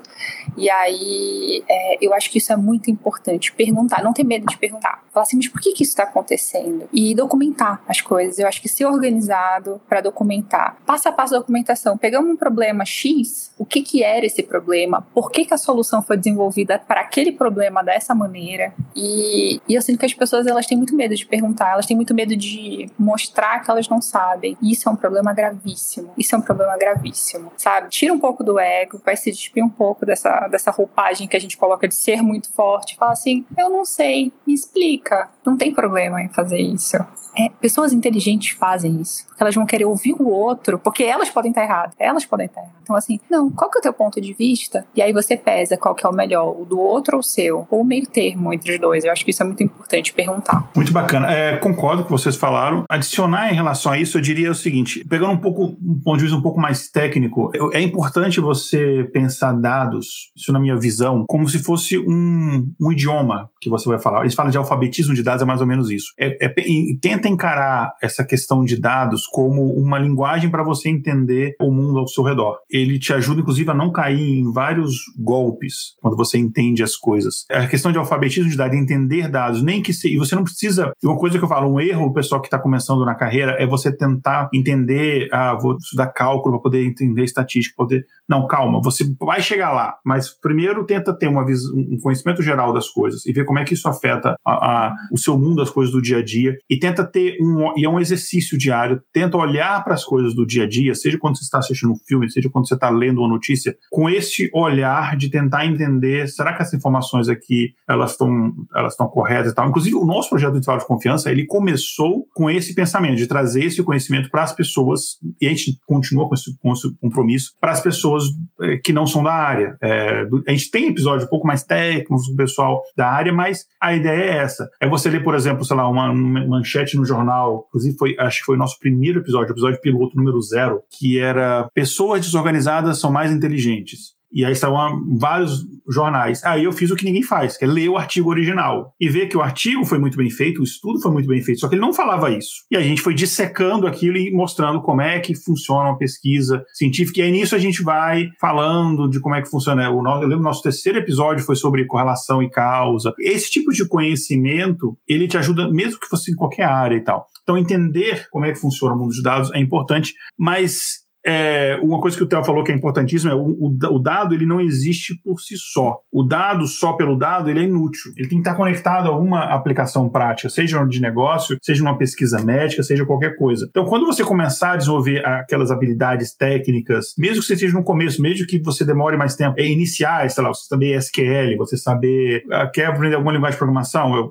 um Python hoje em dia que eu recomendaria, né? Eu, minha linguagem do coração é o R, né? Que quando foi o que lugar que eu usei, no meu mestrado usei Lisp, que era um pesadelo, e o, o R, né, o R, uh, mas, cara, o Python é muito mais prático, ele é, é muito mais para o mercado. Quando você começar a entender essas, essa linguagem, uma, uma ferramenta de, de visualização de dados, seja lá um clique, uh, Power BI, enfim, Tableau, Tableau morreu, esquece o Tableau, enfim, Power BI, um clique, alguma coisa assim. Quando você começar a ter esse conhecimento básico, comece a fazer projetos para construir o seu portfólio, entendeu? Do que? Cara, tem dado de qualquer coisa que você imaginar. Então, ah, eu gosto de astrofísica. Tem dados, inclusive eu, eu recebo o download desses dados pelo e-mail todo, todo vez, acho que todo mês chega de dado dos satélites que tem em órbita. Tem esses dados, faz alguma coisa com esses dados, sei lá o quê. Gosto de Pokémon, cara, tem o Pokémon, esqueci o nome que, que é, mas tem, você pode conectar a API, você pode baixar dados, tudo quanto é Pokémon e fazer, fazer suas análises, não sei o que lá, tem todas as informações de todos os Pokémon, é, enfim, o que quer que seja, entendeu? Começa a fazer esse tipo de coisa, começa a construir o seu portfólio, porque não espere que a oportunidade chegue até você, não espere que outras pessoas cheguem até você, ó, faz isso aqui para mim. Vai você construindo o caminho, vai você explorando. É igual é, o conselho para quem é designer faz muito isso, né? Eu não tenho emprego no design, então eu vou fazendo, criando é, logomarca de empresa fictícia, site de empresa fictícia, fazendo,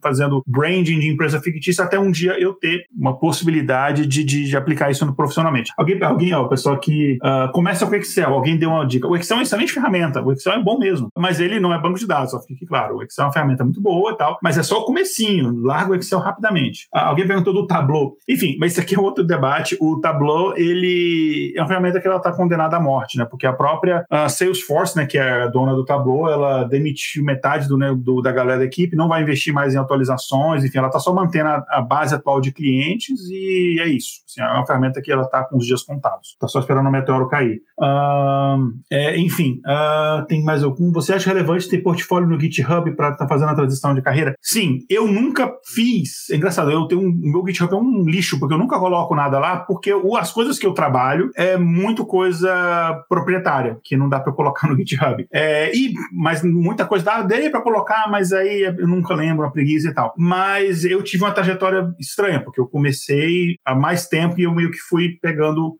essa experiência para ir na minha carreira. Mas para quem está começando, hoje o GitHub é uma coisa bem, bem estabelecida, eu recomendo sim. Você ter um portfólio, algumas coisinhas lá que você pode mostrar e tal. É bacana. Posso fazer um comentário em cima ah, disso? Diga. Cara, é, primeiro que eu concordo mil por cento que portfólio é, é, relevante. Acho que a gente sempre tem que se, se comparar assim. Se eu tenho dois candidatos, né, duas pessoas candidatas ali, uma que tem um portfólio bem bonitinho e tal no GitHub e outra que uhum. não tem, você já está dispareado, assim. Tipo, já, já é um sinal. Então, então, é, tudo que você puder fazer essa reflexão de tipo, o que, que eu posso fazer para ganhar uma vantagem ali no meu currículo, na, na, nas minhas experiências, é válido ser feito. Não só o portfólio, pode ser qualquer outra coisa, pode ser um trabalho voluntário, sabe? Pode ser é, artigo que você está escrevendo, é absolutamente qualquer coisa. É, e acho que um ponto que às vezes quando a gente fala isso, né, as três falas aqui caminharam muito para o mesmo sentido, no, no lance de aplicabilidade, mas mas a gente não está substituindo a parte técnica. Eu acho que é, é legal deixar claro isso, porque tem gente que fala assim: ah, tá vendo? É só soft skill, é só fazer associações e tal. Mas isso não é, remove da equação é, o esforço técnico que você vai ter. Porque no final do dia, cientistas de dados, analistas de dados, engenheiros de dados, carreira em dados, é um trabalho de execução. Então você tem que saber trabalhar com as ferramentas, não tem jeito de fugir. Você não vai estar tá lá só filosofando e gerando os dados a partir do nada, né? Então você vai ter que colocar a mão na massa,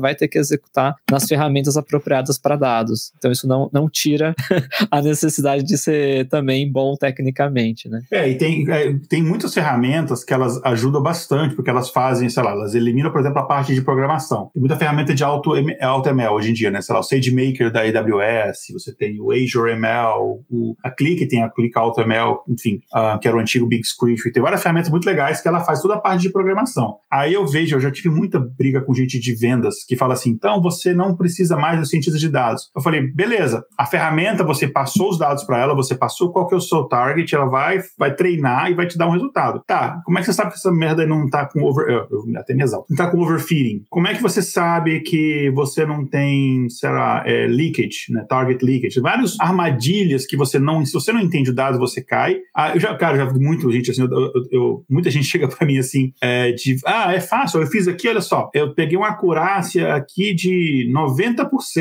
Aí eu, ah, em treino, eu falei, cara, eu consigo 100% se eu quiser. Isso não quer dizer nada. Agora, bota esse negócio em produção com dados novos. Aí cai para menos de 50% menos do que, sei lá, você jogar uma moeda. E aí? Aí, no final do dia, como o falou, é o conhecimento técnico que você vai olhar naquilo ali imediatamente você vai reconhecer os problemas. É que você vai saber, tá, o que, que é, a, e qual que é o horizonte de implementação, por exemplo, do machine learning? Qual, em qual momento que eu vou aplicar isso daqui? Qual que é os dados que, então, que eu tenho que usar no treinamento? Esse tipo de conhecimento, a pessoa que só sabe superficialmente não vai conseguir. E aí você tem um problema sério, porque eu já vi isso acontecer em, em clientes que a gente teve, o pessoal tentou fazer, uh, sem um conhecimento próprio, e aí criou uma imagem negativa, ah, isso aqui não funciona, isso aqui não, não, não, dá certo, isso daqui. Porque fizeram errado, colocou em produção, deu tudo errado, e aí tiveram um monte de prejuízo, um monte de coisa, uh, porque não tinha esse olhar. Então, e aí é o diferencial que a gente aplica. E, enfim, em relação a, a por exemplo, a, a, a, conceitos bem específicos, tipo programação, algumas coisas assim, hoje em dia, na minha opinião, mais do que nunca, o, o conhecimento analítico, o diferencial que a máquina ainda não te dá, é o que diferencia você né, de, dos profissionais. Aquele trabalho manual automático, isso, isso é uma coisa que eu, eu falava na época de profissional de programação. Se você é aquele programador que só faz telinha de cadastro, você vai ficar desempregado muito rapidamente. É, se você é uma pessoa que pensa a lógica, que pensa a, a, a, o desempenho, a performance, pensa o negócio, que você, enfim, pensa o, de forma é, holística, né, de ponta a ponta, você não, você não vai ter muito espaço no mercado. E está ficando cada vez mais difícil. Né? Então, esse é um conselho que eu, que eu daria para esse tipo de profissional. Uh, deixa eu ver aqui, tem então. Ah, tem aqui duas perguntas aqui do Rodrigo. Por que, que a Salesforce comprou o Tableau se eles não têm interesse em atualizar a ferramenta? Eles fizeram. A fonte disso é Business Insider, saiu. Tem mais de um ano saiu um artigo da Business Insider falando sobre isso. E próprio, o próprio site da Salesforce, eles compraram de fato o Tableau. É, enfim, é um, é um pouco fora do, do, do, tópico, mas eu só comentário aqui, já que eu fiz o, já que eu fiz a provocação, então eu vou, vou ter que responder, né? A Salesforce cometeu um erro, basicamente. Então, eles compraram o Tableau, só que não, não foi uma mistura de erro com também a concorrência, enfim. A Click e a, Power, e a Microsoft com Power BI vieram forte e na parte de, de inteligência artificial, toda, toda a, a, a interface, tudo via web, uh, e, e, a parte de, de, integração de dados muito mais robusta e tal. Então, basicamente, uh, essas duas forças, né, o Click e, e o, e, e o Power BI são as que mais trouxeram inovação e uh, ah, para Salesforce conseguir Basicamente eles compraram rato, é, gato por lebre, né? Para eles conseguirem competir, eles tiveram que investir muita grana e eles decidiram, não, a gente não vai fazer isso. Então a gente vai manter a base de clientes atual. Assim, quando eu falo morrer, não é dizer que não tem mais, né? A base de clientes atual vai continuar existindo durante um bom tempo. Tem, os bancos usam COBOL até hoje. Então, isso vai continuar existindo. Só que eles, uh, assim, foi, declaração, foi, foi uma declaração, uma nota que a própria Salesforce publicou há mais ou menos um ano atrás, que eles não vão mais investir.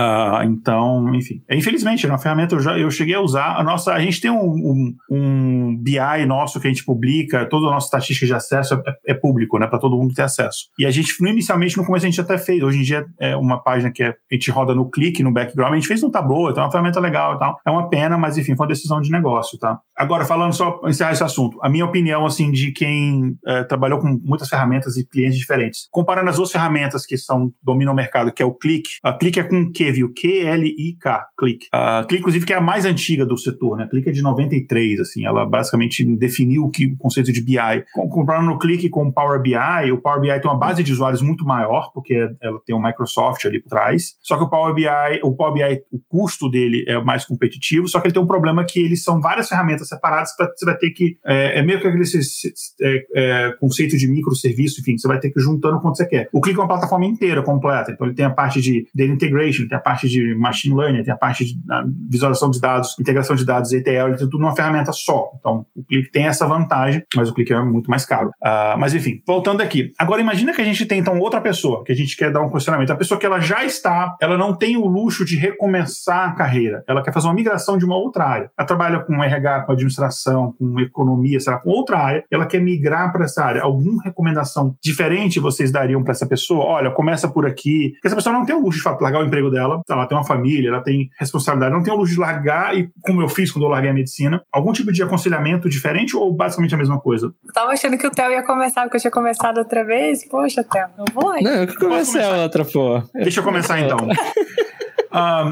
eu acho que dois, dois conselhos que eu daria para essas pessoas, que é, é, é uma, é, são coisas que, que muita gente assim, me pergunta, que já está trabalhando na área, que é vir para essa área. Inclusive, da minha equipe, uh, duas pessoas da minha equipe não eram da área de tinha uma pessoa que era da área de matemática e outra pessoa da área de química. E daí o, o aconselhamento que eu dei para elas foi basicamente, e hoje em dia estão muito bem na área de ciência de dados, é o, basicamente que eu dou para todas as pessoas. O primeiro é, você precisa de um investimento, quando eu falo investimento, estou falando mais em ter um investimento de tempo mesmo, de dedicação, você precisa ter um, um investimento para você estudar e construir e, e tirar esse, esse, esse tempo de, de, de, desvantagem que você tem. Você não começou lá atrás, você já tem outra carreira, então você tem que meio que correr atrás do prejuízo, entre aspas. Então, seria mais ou menos isso. E pense que as diferentes carreiras no, no mercado de dados, elas se comunicam muito bem uma com as outras. Então, você pode... O, o mercado que eu acho mais rápido para você começar é na parte de análise de dados e depois trabalhar com a parte de, de BI, Business Intelligence, é o mercado mais para você começar. Que aí você já vai, sei lá, estuda um Power BI, por exemplo, estuda um Click da vida, estuda um, ou mesmo um Tableau, enfim, Tableau esse problema aqui, enfim, que não tem investimentos novos na ferramenta, mas enfim, estuda algumas ferramentas, o Astrato, que é uma ferramenta nova que está surgindo, tem, estuda algumas, estuda algumas ferramentas, começa mais ou menos por esse caminho, e daí quando você, aí você vai conseguir de repente, ou freela, ou enfim, alguma coisa assim, em algum momento você vai ter que fazer esse investimento. Porque pensa bem, quando em algum momento você precisa dedicar, isso vai inclusive para qualquer profissional, qualquer momento da sua carreira, você precisa dedicar algum momento do, do seu dia para investir em você. Então, eu recomendo muito o pessoal assim: você já está trabalhando ali oito horas, mais ou menos, digamos, por dia no seu emprego, e aí muita gente, e eu não acho que você é uma pessoa errada, você é um excelente profissional, você chegou em casa, poxa, eu quero terminar esse projeto, né? Em vez de deixar pendente, vou terminar logo e tal. Beleza, mas eu recomendo o seguinte: se não é estritamente necessário, por que então, em vez de pegar esse tempo, você não investe em você? Em vez de você investir para o seu chefe ficar rico, invista em você, estudando e tal. Então, e, e, então esse é um conselho. Isso envolve, por exemplo, isso vale para qualquer profissional, você ter uma disciplina. E aí, disciplina envolve você manter um, calendário e seguir o seu calendário de estudos e, e para qualquer profissional. É, eu, por exemplo, eu me obrigo a ler pelo menos dois artigos por semana, dois artigos, é, um artigo médico na, na área de médica e dados, é, uso machine learning e tal, e outro na mercado de dados geral. Eu me obrigo, coloco na minha agenda, obrigo, às vezes eu até resumo artigo, posso até um resumo, alguma coisa, outro quando TT pessoal, posto o link do artigo no, no meu LinkedIn e tal, mas é, invista em você, esse é o primeiro. Na verdade, eu já dei os dois conselhos, um é a parte de análise de dados e BI é o mais fácil para você entrar, e o outro é invista em, invista em você, enfim. É, e aí, aos poucos, você vai fazendo essa transição. E aí, no, às vezes, você pode fazer uma mudança de área sem nem mudar de empresa. Dentro da própria empresa que você está, você pode encontrar essa oportunidade, entendeu? Tem essa proatividade, essa coisa de, enfim. Por exemplo, vou dar um, vou dar um exemplo aqui. Quando eu entrei, quando eu comecei a trabalhar, parece carteirada, mas enfim, eu, enfim, quando eu comecei, comecei a trabalhar em Harvard, eu não entrei para trabalhar como cientista de dados, porque não era a necessidade que eles tinham a princípio. Então, eu entrei para trabalhar com a parte de análise de dados, a parte de BI, esse tipo de. ali. Com um mês, eu já descobri quem que é a equipe de ciência de dados, fake amigos, todo mundo, paguei almoço, saía para beber cerveja com a galera, fiquei amigo da galera, e aí, ficava, e aí eles ficavam comentando o trabalho, e eu ficava dando palpite, eles, ah, você entende isso? Entendo e tal, não sei o que. Tá, tá. Enfim, aproveitei que eu estava lá para fazer a, a conseguir um diploma de ciência de dados lá também, que já que eu tinha desconto de, de funcionário e tal, mas fui fazendo amizade, fui fazendo isso daí. E no almoço fui fazendo esse networking. Aí um dia um deles ia sair, e arrumou outro emprego, ia sair e tal. E aí ele falou: ah, não precisa achar outra pessoa, não, eu ajudo aí. Isso com seis meses eu já tinha mudado, e aí, só que eu teoricamente não poderia. Falei, não, eu faço a mais, eu, eu, eu dou a minha produtividade, eu faço isso aqui, faço o que eu tenho que fazer também. Até um ponto que o pessoal falou: não, o nosso trabalho que tá fazendo é o Igor aqui, então tranquilo. E aí eu fui de fato reconhecido. Mas eu não esperei alguém chegar e falar: oportunidade, é, às vezes você tem que ir atrás também, entendeu? Enfim, Vou falei demais, um- vamos lá.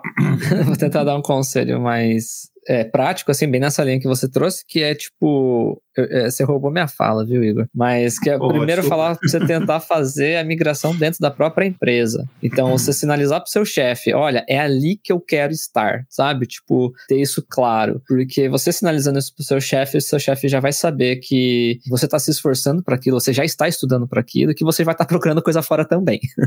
Então ele vai ficar mais ligeiro, assim, de que, tipo, pô, vamos reter esse talento, né? Vamos reter essa pessoa, vamos fazer uma migração, job rotation, assim por diante. Acho que essa é a dica que, que o Igor roubou de mim que eu, que eu ia sugerir. E aí a outra é você dentro do seu próprio dia a dia. Tem muitas pessoas às vezes que estão na área financeira, que tem contato com planilha, tem gente que está no marketing fazendo campanha. Enfim, tem vários tipos de serviço dentro de uma empresa que você pode ser um autocrítico e falar como é que eu faço esse trabalho melhor. E aí normalmente essa pergunta de como fazer o trabalho melhor ou diminuir a taxa de trabalho de corno. Eu sempre falo isso, cara, a gente tem que não fazer trabalho de corno. Essa reflexão, essa essa curiosidade pode ser uma porta também, na minha visão, para a área de dados. Né? Então, pô, tô fazendo aqui um monte de relatórios nas planilhas, as fórmulas estão quebrando, às vezes chega dado diferente, pipipi, popopó. Será que o Python pode me ajudar em alguma coisa aqui nessa automação? Preciso, toda segunda-feira meu chefe pede o mesmo relatório, eu tenho que vasculhar 15 planilhas para juntar em um lugar só. Será que Python não pode te ajudar em alguma coisa nesse sentido, ou SQL, ou o que for,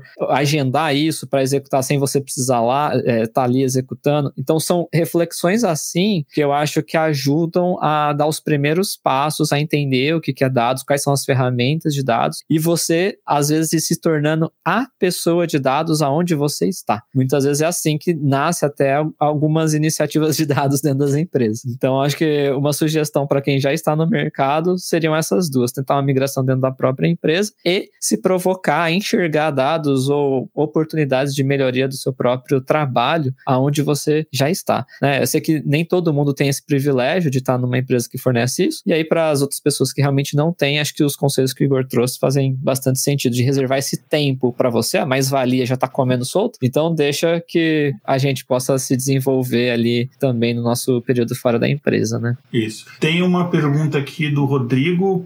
É possível ser um analista sem estudar inicialmente predição? Uh, depois pode falar a sua opinião. A minha opinião, sim. É, quando eu penso assim num processo de maturidade, né, de, de um, quando você está analisando, você está usando dados para responder perguntas de negócios, né, especificamente. Normalmente é, é, a gente assim, é bem é uma, é uma visão bem simplificada, mas é fácil de entender. A gente divide isso em três etapas, né? Você tem a primeira etapa em que você está é, é descrevendo e entendendo os dados. Então, é, é, pura, estatística pura. Você está entendendo os dados. E aí tem coisas, por exemplo, será que eu vou usar aqui média, vou usar mediana e por quê? O que que eu, que, que, tipo de pergunta eu estou tentando entender isso aqui? O que que eu quero responder? Eu quero encontrar, sei lá, qual que é o tipo de informação mais comum, mais provável. Então eu vou usar isso aqui. Esse tipo de coisa você não tem nada de, de análise preditiva, você não tem nada de modelo é, de regressão, nada disso. Aí você tem um, um segundo momento em que você de fato você consegue usar os dados, você entende esses dados, que você não consegue pular a primeira etapa. Quer dizer, você pode até fazer, mas você vai fazer, você vai ter vários problemas aí. É, os dados, você já compreende os dados, você consegue descrever os dados, enfim, boa parte dos sistemas de BI, eles são só isso daí, só essa primeira fase. Aí você consegue, então, é, entender os dados e você consegue fazer, então, a previsão, predição do dado. Sei lá, customer churn, por exemplo, né, que é o, é, o cliente, ele vai, ele vai perder um determinado cliente ou não, qual que é a sua expectativa de faturamento e tal, enfim, vários cálculos de preço, várias coisas que você consegue fazer. Aí, é o que a palavra na moda do machine learning que você faz aí. Aí, isso, isso que você está perguntando. E aí tem uma terceira fase ainda que muita gente não pensa, que é o seguinte, é você entender o porquê uma determinada predição foi feita e para você tentar, então, responder a essa, a essa, essa predição, que a gente chama de, aí você não tem na análise preditiva, é análise que a gente chama de prescritiva. Por exemplo, aí eu vou puxar um pouco a sardinha para a área de saúde. Uma das principais modelos que a gente roda em vários hospitais é o que a gente chama de é, readmissão hospitalar. Talvez seja uma péssima tradução, mas eu traduzi assim, o pé da letra do inglês é readmissão hospitalar. É o paciente que você dá alta para esse paciente, em menos de um mês ele volta com complicações daquele diagnóstico que ele tinha antes. Isso é péssimo por vários motivos, pela saúde do paciente, questão de custo, várias coisas. A gente tem os modelos lá que o paciente ele, ele foi agendado para ter o, a alta, né? Vai, lá, vai ter alta daqui a 24 horas, por exemplo. Aí o, a, daquele paciente, da estadia do paciente, demografia, tudo, é, passa aquilo para o modelo e o modelo vai fazer uma predição e falar: a gente acha que esse paciente aqui, sei lá, 80% de certeza que esse paciente ele vai ser readmitido em, em, em um período de um mês. Se você só tem isso, que é aquela segunda etapa, você vai fazer o quê? Ah, legal, oh, valeu, te vejo daqui daqui a pouco. Não, você não quer que aquele paciente volte. Então, você tem que fazer alguma coisa para mudar esse, esse efeito, porque aquilo é uma coisa ruim que você quer evitar. Então, você vai prever se o paciente, por exemplo, vai, vai via óbito, né? Ah, não, chama, então você chama a família, chama, sei lá, o padre. Não, você vai querer mudar isso. Daí, então, você vai entender por quê. Aí o modelo vai te dar, né? Se não for um modelo, sei lá, uma rede neural que é tudo uma caixinha preta, ele vai te dar quais que são, sei lá, os, os, os features, né, não sei o quê, e você vai entender a relação daquilo dali, se ele aumenta ou diminui a sua probabilidade, e você vai interagir aquilo ali. Ah, então, o paciente ele precisa disso aqui, eu preciso monitorar melhor a medicação, fazer isso, isso. Aí no final a sua previsão vai até errar, porque você interviu, mas no final é bom, porque você melhorou o resultado para o seu paciente. Então são três fases e você e é, é meio que assim, é um, é um, são níveis de maturidade mesmo. Então foi uma resposta muito longa para a sua pergunta, mas espero que eu tenha conseguido responder. Outra pergunta, essa aqui eu vou deixar você responder, que eu já falei muito. Poderiam comentar sobre, acho que ele está querendo falar da, da, diferença, né? Analista de dados, cientista de dados, engenheiro de dados. Quem quer comentar? Tá lá, Raquel. Parece na escola, né? É, o professor pergunta, voluntário, fica todo mundo assim olhando pro chão, né? deixar para vocês, porque eu acho que vocês vão conseguir responder melhor que eu, de verdade. Tá, vamos lá. É, cara, eu brinco que, assim, analista vai olhar pro presente, né? Para tudo, presente barra passado, tudo que já aconteceu. Então, entender o que está acontecendo, como está a operação, qual que é a taxa de fraude, qual que é a velocidade da minha operação, quantas garrafas a gente fabrica por minuto, por segundo, aonde que tem problemas, né? Aonde que tem mais taxa de falha, é, quando que acontecem essas falhas. Então, é muito olhando o que eu brinco pro retrovisor do carro, né? Está olhando ali para o retrovisor do carro, para o painel do carro, o que, que está acontecendo, qual é a velocidade atual, com, quanto de gasolina tem no tanque e assim por diante. Esse é o trabalho do analista de dados, né? Uh, o trabalho do cientista de dados é mais olhando para o futuro. Então, pô, é, o que, que está por vir, né? Será que eu consigo prever um congestionamento? Será que eu consigo prever um buraco na pista? Será que eu preve consigo prever o clima, né? O tempo, como eu vou chegar lá na praia e assim por diante. Então, é um olhar mais para o futuro futuro com base de informações do passado. Então, ah, normalmente nessa época do ano chove, né? Então, eu já tenho que me preparar para a chuva. Com base em quê? Com base em dados históricos. Então, é, é, eu digo que a diferença entre o analista e o cientista é basicamente um passo. É uma variável no seu dataset que muda, que é a informação do futuro. Você tem todas as informações do passado e uma coluninha falando a respeito do futuro. E você tenta usar as colunas que falam do passado para prever a coluninha do futuro. E aí, para isso, tem que desbravar as técnicas utilizadas para fazer isso. Né? Então você vai conhecer os modelos de regressão, modelos de é, árvore, modelos de rede neural, modelos de distância e assim por diante. Então, uma caralhada de modelos, de algoritmos, né, que a gente utiliza para fazer isso. Beleza. Só que aí tá faltando ainda a galera de engenharia, né? A galera de engenharia normalmente é quem é responsável por coletar os dados de diferentes fontes e disponibilizar para essas duas pecinhas aí que a gente comentou poderem trabalhar. Então, normalmente a galera de engenharia de dados é responsável pela infraestrutura e disponibilização dos dados. É aonde você vai trabalhar, aonde você vai consultar consultar o dado. Para você consultar o dado de um dia de chuva na sua empresa, você não precisa ir no clima tempo. O ideal seria que você já tivesse alguma informação dessa dentro de casa para você consultar numa tabela. Mesma coisa do PIB, de um setor censitário, etc. Como são fontes públicas ou fontes transacionais da sua própria empresa, é, o ideal é que tenha uma área de dados, né, o time de engenharia de dados, consiga fornecer isso para que analistas, cientistas e outras áreas possam consumir esse dado. Então é meio que essa tríade. Isso vai ter em todas as empresas? Não. Vão ter empresas que você vai ser tudo. Você vai a ser maioria. engenheiro. A maioria. Eu acho isso um absurdo, depois eu quero comentar essa parte. É o, é o unicórnio Você de dados, né? tudo. Ser- exatamente, o unicórnio. Você vai ser a, a pessoa que vai coletar o dado, que vai disponibilizar, que vai analisar e que vai fazer o modelo e vai fazer o deploy do modelo ainda. né? Você nem só faz o modelo, você te- faz o deploy. E tem outras empresas é, que, como o Igor falou, que são mais maduras analiticamente, que, que existem mais caixas ainda do que só essas três. Que aí entra engenheiro de machine learning, entra o data engineer pipelines, data engineer platform e assim vai. É, business analytics em vez só de DA, né, do data analyst, tem o business analyst também e assim vai. Então isso depende muito da maturidade da empresa. É, aí só para jogar a bola para Raquel, se você puder aproveitar, Raquel, e contar o que, que você vê desse movimento, que pelo menos eu vejo esse movimento um pouco elástico do mercado. Então lá em 2015 a gente tinha uma caixinha do modeleiro e a caixinha do DBA, né? Aí depois, putz, é tudo cientista de dados agora. Tipo, o cientista de dados faz tudo, de ponta a ponta. E aí hoje acho que já tá voltando, né? A gente tem as caixinhas mais separadas. O que você enxerga disso até do futuro? Assim, você acha que vai ser uma pessoa que vai fazer tudo de novo? Nossa, não, não acho. Eu acho que, inclusive, os times estão ficando mais inteligentes na estrutura por causa de custo mesmo. Então, eles viram que você ter um monte de gente é, fazendo tudo não é eficiente. Então, eles começaram a contratar as pessoas de maneira mais assertiva. Eu vejo muito esse movimento.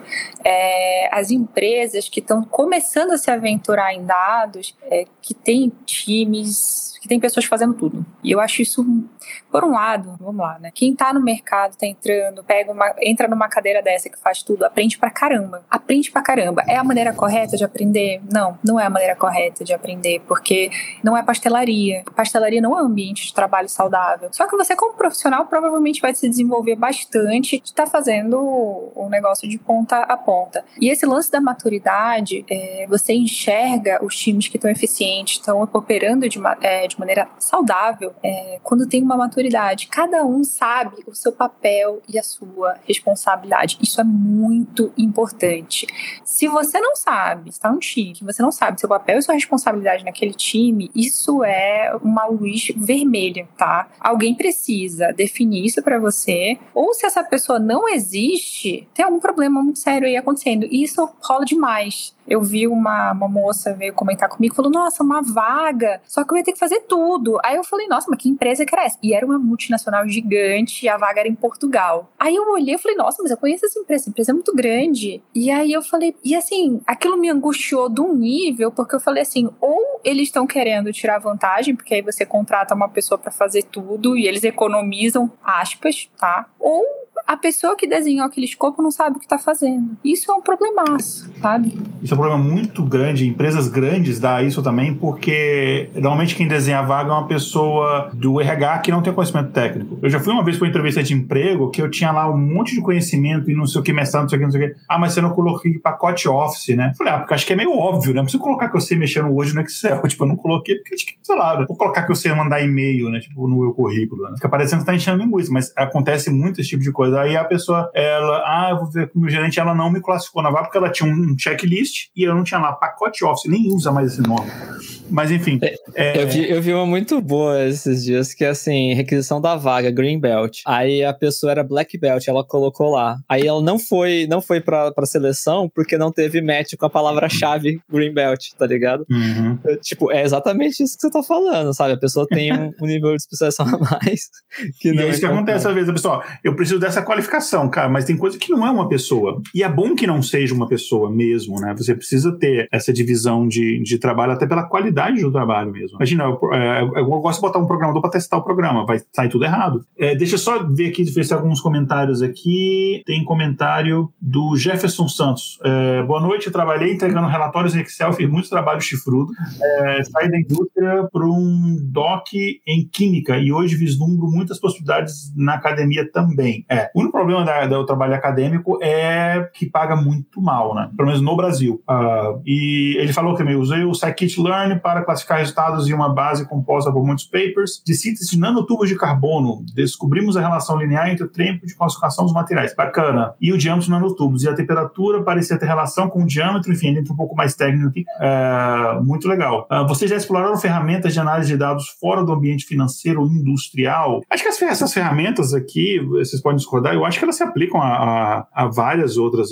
É, o Power BI, o Click, por exemplo, você usa. A gente usa para pesquisa médica a mídia. Eu trabalho hoje com, com empresa de mídia que, enfim, inclusive os dados são super confusos porque tem, eles não têm um banco de dados necessariamente. Você fica lendo muito máquina de é, log de máquina de estúdio, de gravação, de não sei o que, de câmera e tal, e você junta tudo isso numa ferramenta na mesma que você faz pesquisa médica ou faz um relatório, sei lá, financeiro clássico padrão. Assim. Então, acho que a ferramenta em si ela faz qualquer coisa, é como você aplica ela no final. Eu, eu focaria, sinceramente, eu focaria menos. Você precisa saber as ferramentas, porque, enfim, você não vai fazer numa folha de papel. Mas o foco maior, acho que é menos na ferramenta e mais na, no entendimento do negócio e de como aquilo vai impactar.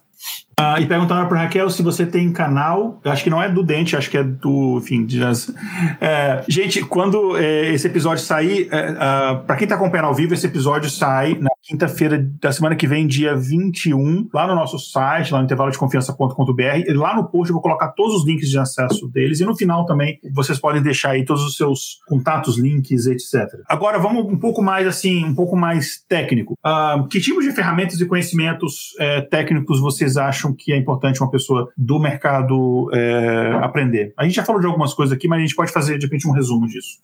Quer começar, Raquel? Posso começar. Você está jogando para mim, né, Raquel? É, eu, eu, acho que Python, eu acho que é um excelente começo, e você inclusive tinha falado isso. É, de todos os projetos que eu peguei, de todos os times técnicos é, que eu passei, o Python imperava, assim. Tanto que eu comecei a estudar um pouco, eu não vou falar assim que brilhantemente eu executo alguma coisa, não, mas mas porque eu vi que rolava muito. Eu falei, eu vou começar por aqui, quando eu comecei a me instruir. Porque era alguma coisa que parecia muito homogênea, era uma coisa que parecia muito entendível, simples. E, e foi super assertivo. Então eu acho que é um bom ponto para as pessoas começarem. É mais fácil também. E eu acho que isso. Eu acho, mas assim, gente, novamente, você ter ferramentas e você saber usar aquelas ferramentas não significa que você vai resolver problemas de negócio. Isso o Theo falou muito muito, isso o Igor também falou muito e eu também tô falando. Então, esse senso crítico, essa análise crítica, não tem receita de bolo. Vocês vão ter que desenvolver isso, tá? E você só desenvolve isso quando você se depara com os problemas e questiona os problemas. Então, é super importante você ter é, 500 coisas técnicas, mas você saber aplicar aquilo para resolver problemas de negócio é o diferencial, é o grande diferencial, tá? Eu concordo também, Raquel. Acho que o Python ele abre muitas portas, não só na área de dados, mas na área de tecnologia como um todo, né? Se você curtir, você consegue ir pro lado de web, você consegue ir pro lado de game, você consegue é, fazer várias outras coisas coisas além do mundo de dados. Eu acho que é bem por aí. E eu tô super alinhado. Eu acho que às vezes a gente em tecnologia se coloca meio que num pedestal, mas a gente tem que lembrar que tudo isso é só ferramenta. Então, da mesma forma que um mecânico tem um monte de ferramenta, cada uma para um problema, né, específico, não tem apego à chave de fenda, a chave de fenda não vai resolver tudo. É, eu acho que a gente também tem que se colocar nessa posição de que vai ter hora que eu vou ter que aprender SQL, vai ter hora que o SQL vai se encaixar melhor, vai ter hora que eu vou ter que, sei lá, ir para mais baixo nível, por exemplo, se eu quero ir para visão computacional, eu vou ter que ir lá para um C, talvez, para alguma coisa um pouco mais complexa. E tem hora que eu vou ter que aprender as ferramentas de DataVis, porque a diretoria não vai ver meu notebook lá do Python, ele vai querer ver um dashboard implementado em produção, bonitão e tal. Então acho que é, é ter esse discernimento. Mas acho que o, o pontapé na minha cabeça é Python mais SQL. Eu acho que esses dois caras vão te abrir portas para muitas posições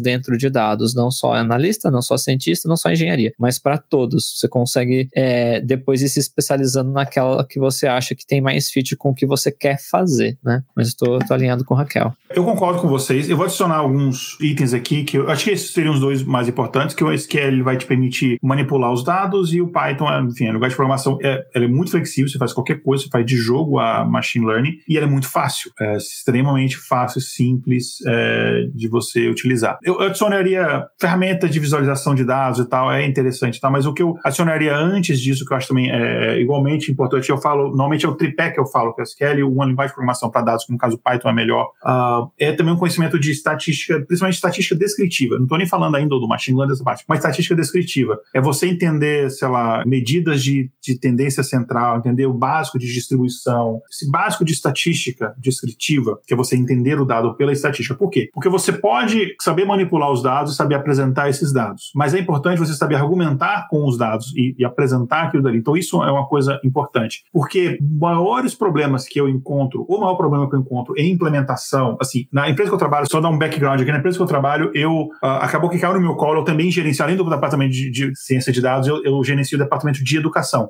E o meu principal objetivo do Departamento de Educação foi, para a gente, para os clientes internamente, era ensinar, é, criar uma, uma campanha de, é, é, de alfabetismo de dados entre a gente e os clientes. Por quê? A maior, sabe qual a maior métrica de sucesso, para mim, na minha opinião, na área, a maior métrica de sucesso é adoção. Você pode fazer as ferramentas, os, os programas mais incríveis, se ninguém usar, ele é uma peça de museu. A adoção é, mas para adotar, as pessoas precisam entender aquilo dali. Então, é, você, o, o, é, é importante você ter esses, esses conhecimentos para você conseguir argumentar, por exemplo, com a pessoa que vai utilizar aquilo para tomar decisão. Um gerente de vendas, por exemplo, está fazendo um determinado um dashboard, sei lá o quê, e o gerente de vendas ele vai usar aquilo para tomar decisões. Se ele usar aquilo apenas para saber o que aconteceu no passado e não usar aquilo para mudar seu comportamento e tomar decisões, o uso da, você está usando, sei lá, você está usando uma Ferrari para só andar dentro do condomínio. Então, assim, é, é, e aí você argumentando e mostrando o valor, e você sabendo também o valor, é muito importante. Uh, pensando só de habilidades pessoais pessoais, né? E daí a gente pode explorar, aí não são conhecimentos é, que chama de hard skills, mais soft skill, mas um, é, storytelling, data storytelling. É você conseguir contar uma, usar dados para contar uma história. É, sempre pensando que os dados são a, a estrela, são, sei lá, o, o, o Brad Pitt do, do, daquilo dali. Não é você, não é o gráfico em, em pizza, que inclusive eu odeio. É,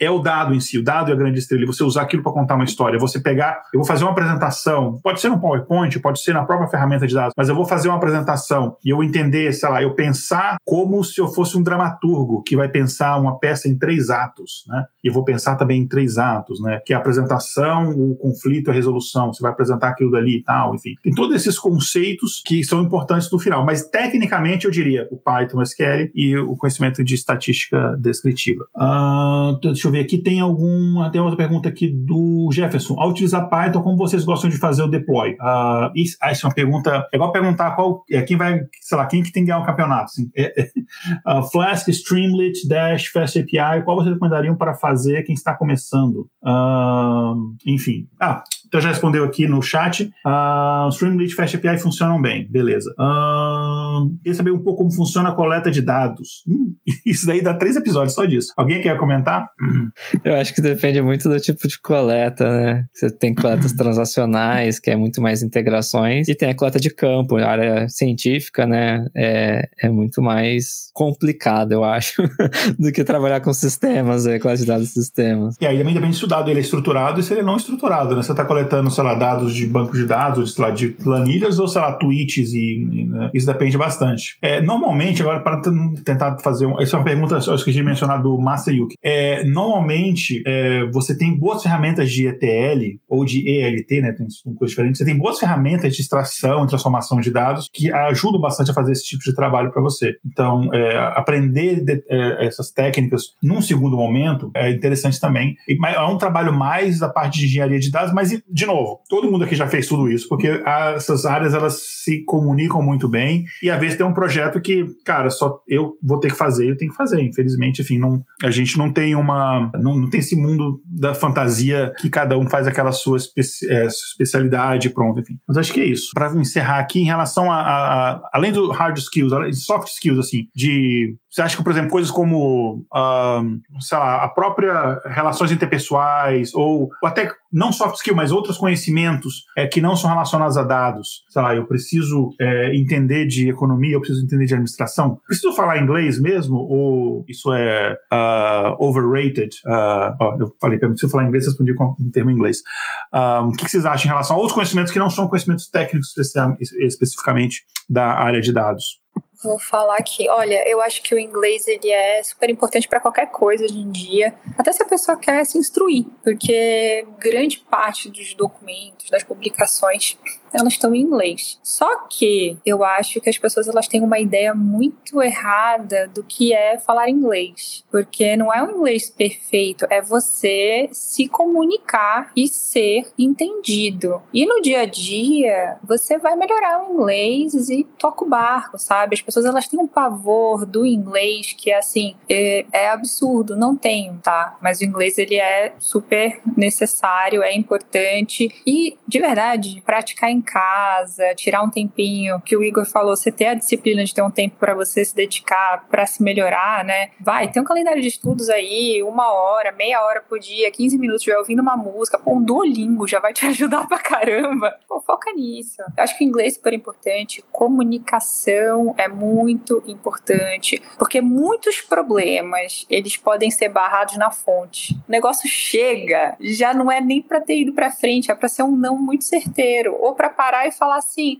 não, mas me explica melhor o que, que você está precisando. Então, você saber dizer não, eu acho que é super importante e eu falo muito disso. E fazer. É uma coisa que nós brasileiros não somos muito bons, né? A gente tenta muito agradar e tal, isso é um problema. Eu aprendi isso aqui nos Estados Unidos e o, o pessoal é de boa, você pode falar não, o pessoal não vai te odiar, entendeu? Só sabe falar. Então, né? Eu acho isso muito engraçado, porque o brasileiro, você fala não, ele fica magoadíssimo. É, eu trabalhei com o argentino. O argentino era um coice atrás do outro, só que eles te davam um coice e passou. Ali, aí, tal, não sei o que. Era bizarro, porque eu apanhava que nem um cachorro sem dono. Mas não era pessoal, não. Era tipo assim, era o jeito deles. Eram muito passionais para tudo, para falar. E uma coisa que a gente tem que aprender é, para ambiente, pra vida, vai, não é a vida, é ambiente pessoal também, pessoal e profissional, a não achar que tudo é pessoal, a não achar que tá todo mundo atacando a gente sempre. É, pô, deixa alguns, algumas questões, elas são muito nossas e é como a gente vê o mundo e não como as pessoas estão trazendo pra gente. Então vamos filtrar, e mesmo que a pessoa esteja fazendo alguma coisa ruim, foi o que a gente já falou no começo, é como você reage. O Igor falou muito bem, é como você reage, como você escolhe reagir àquela situação. Gente, soft skills é muito importante, porque você vê as pessoas que têm uma dinâmica muito boa com outras pessoas, elas avançam mais rápido com quem, que quem não tem. Você pode ser o melhor profissional do universo. Se você não tiver dinâmica com pessoas que seja boa, você consiga resolver a situação que você está inserido, isso vai te travar na carreira. Ponto. É, só adicionar uma coisa que você falou aí, em relação ao inglês eu concordo 100%. O brasileiro tem a ilusão de que tem que falar inglês sem sotaque. Isso não existe. Americano fala inglês com sotaque, sotaque americano. E não só isso, né? Sotaque do Alabama, sotaque isso aqui. Tudo não tem sotaque. E assim, eles, de fato, eles não ligam. Porque eles estão acostumados a trabalhar com gente de tudo quanto é lugar do mundo. Suporte aqui é tudo indiano, que é, é um inglês muito difícil do americano entender. Eles não ligam. A questão é você entender o que foi dito e você se comunicar aquilo. Ponto. Segundo ponto, eu trabalho numa empresa americana, ainda bem que o pessoal os americanos não falam português, é, enfim, porque eu poderia ficar em maus lençóis falando isso aqui, mas eu vou falar. A gente tem um complexo de vira-lata que a gente acha que os caras são foda, a gente é foda, os caras são muito, tá, muito burro. As maior parte dos cargos de liderança na empresa que eu trabalho é de brasileiros. Porque, cara, a gente é muito sem, sem, sem sacanagem. Tira os estrangeiros daqui, os Estados Unidos, acabou os Estados Unidos. A gente é muito bom. A gente, estrangeiro, brasileiro, é, até porque você trabalhar se comunicando em outra língua exige um nível de coragem e de, de que eles não têm. É, a gente enfrenta dificuldades no dia a dia. Por exemplo, minha equipe, as, tem a minha equipe de ciência de dados, eu, as meninas são do Rio. E aí o pessoal fala assim: ah, eu falo alguma dificuldade. Eu falei, cara, elas moram no Rio. Elas acordam com barulho de tiro. Você acha que isso daqui assusta? Não assusta, não. Então, se, se a gente perder essa crise de vira-lata, a gente tem um mercado no mundo, não estou falando só dos Estados Unidos, falando no mundo muito grande para a gente explorar e a gente sempre, a gente, o brasileiro que ele vai, ele sempre se destaca. A gente só precisa entender isso daí. E que a gente tem até, a gente tem, a, a, a gente tem uma certa flexibilidade que se a gente souber ajustar para o lado positivo, é muito vantajoso. É, que a gente consegue trabalhar em ambientes caóticos o que outras pessoas não conseguem. Então, eu acho que esse tipo de coisa. E aí envolve a questão de comunicação, esse tipo de coisa é muito importante. assim. Então, eu, eu vejo, eu tinha essa impressão, daí quando eu comecei a entender, eu falei, cara, eu sei mais que eles, eu não sou, tá? eu só não sei, eu, eu não falo inglês como eles, e não adianta, eu moro aqui há 10 anos e eu nunca vou falar inglês exatamente como nativo, porque eu não nasci aqui, mas me sinto confortável de, de falar e é o que importa e acabou. Eu te cortei, Théo, desculpa, pode, pode falar. Tá não, foi super... Co... E tal.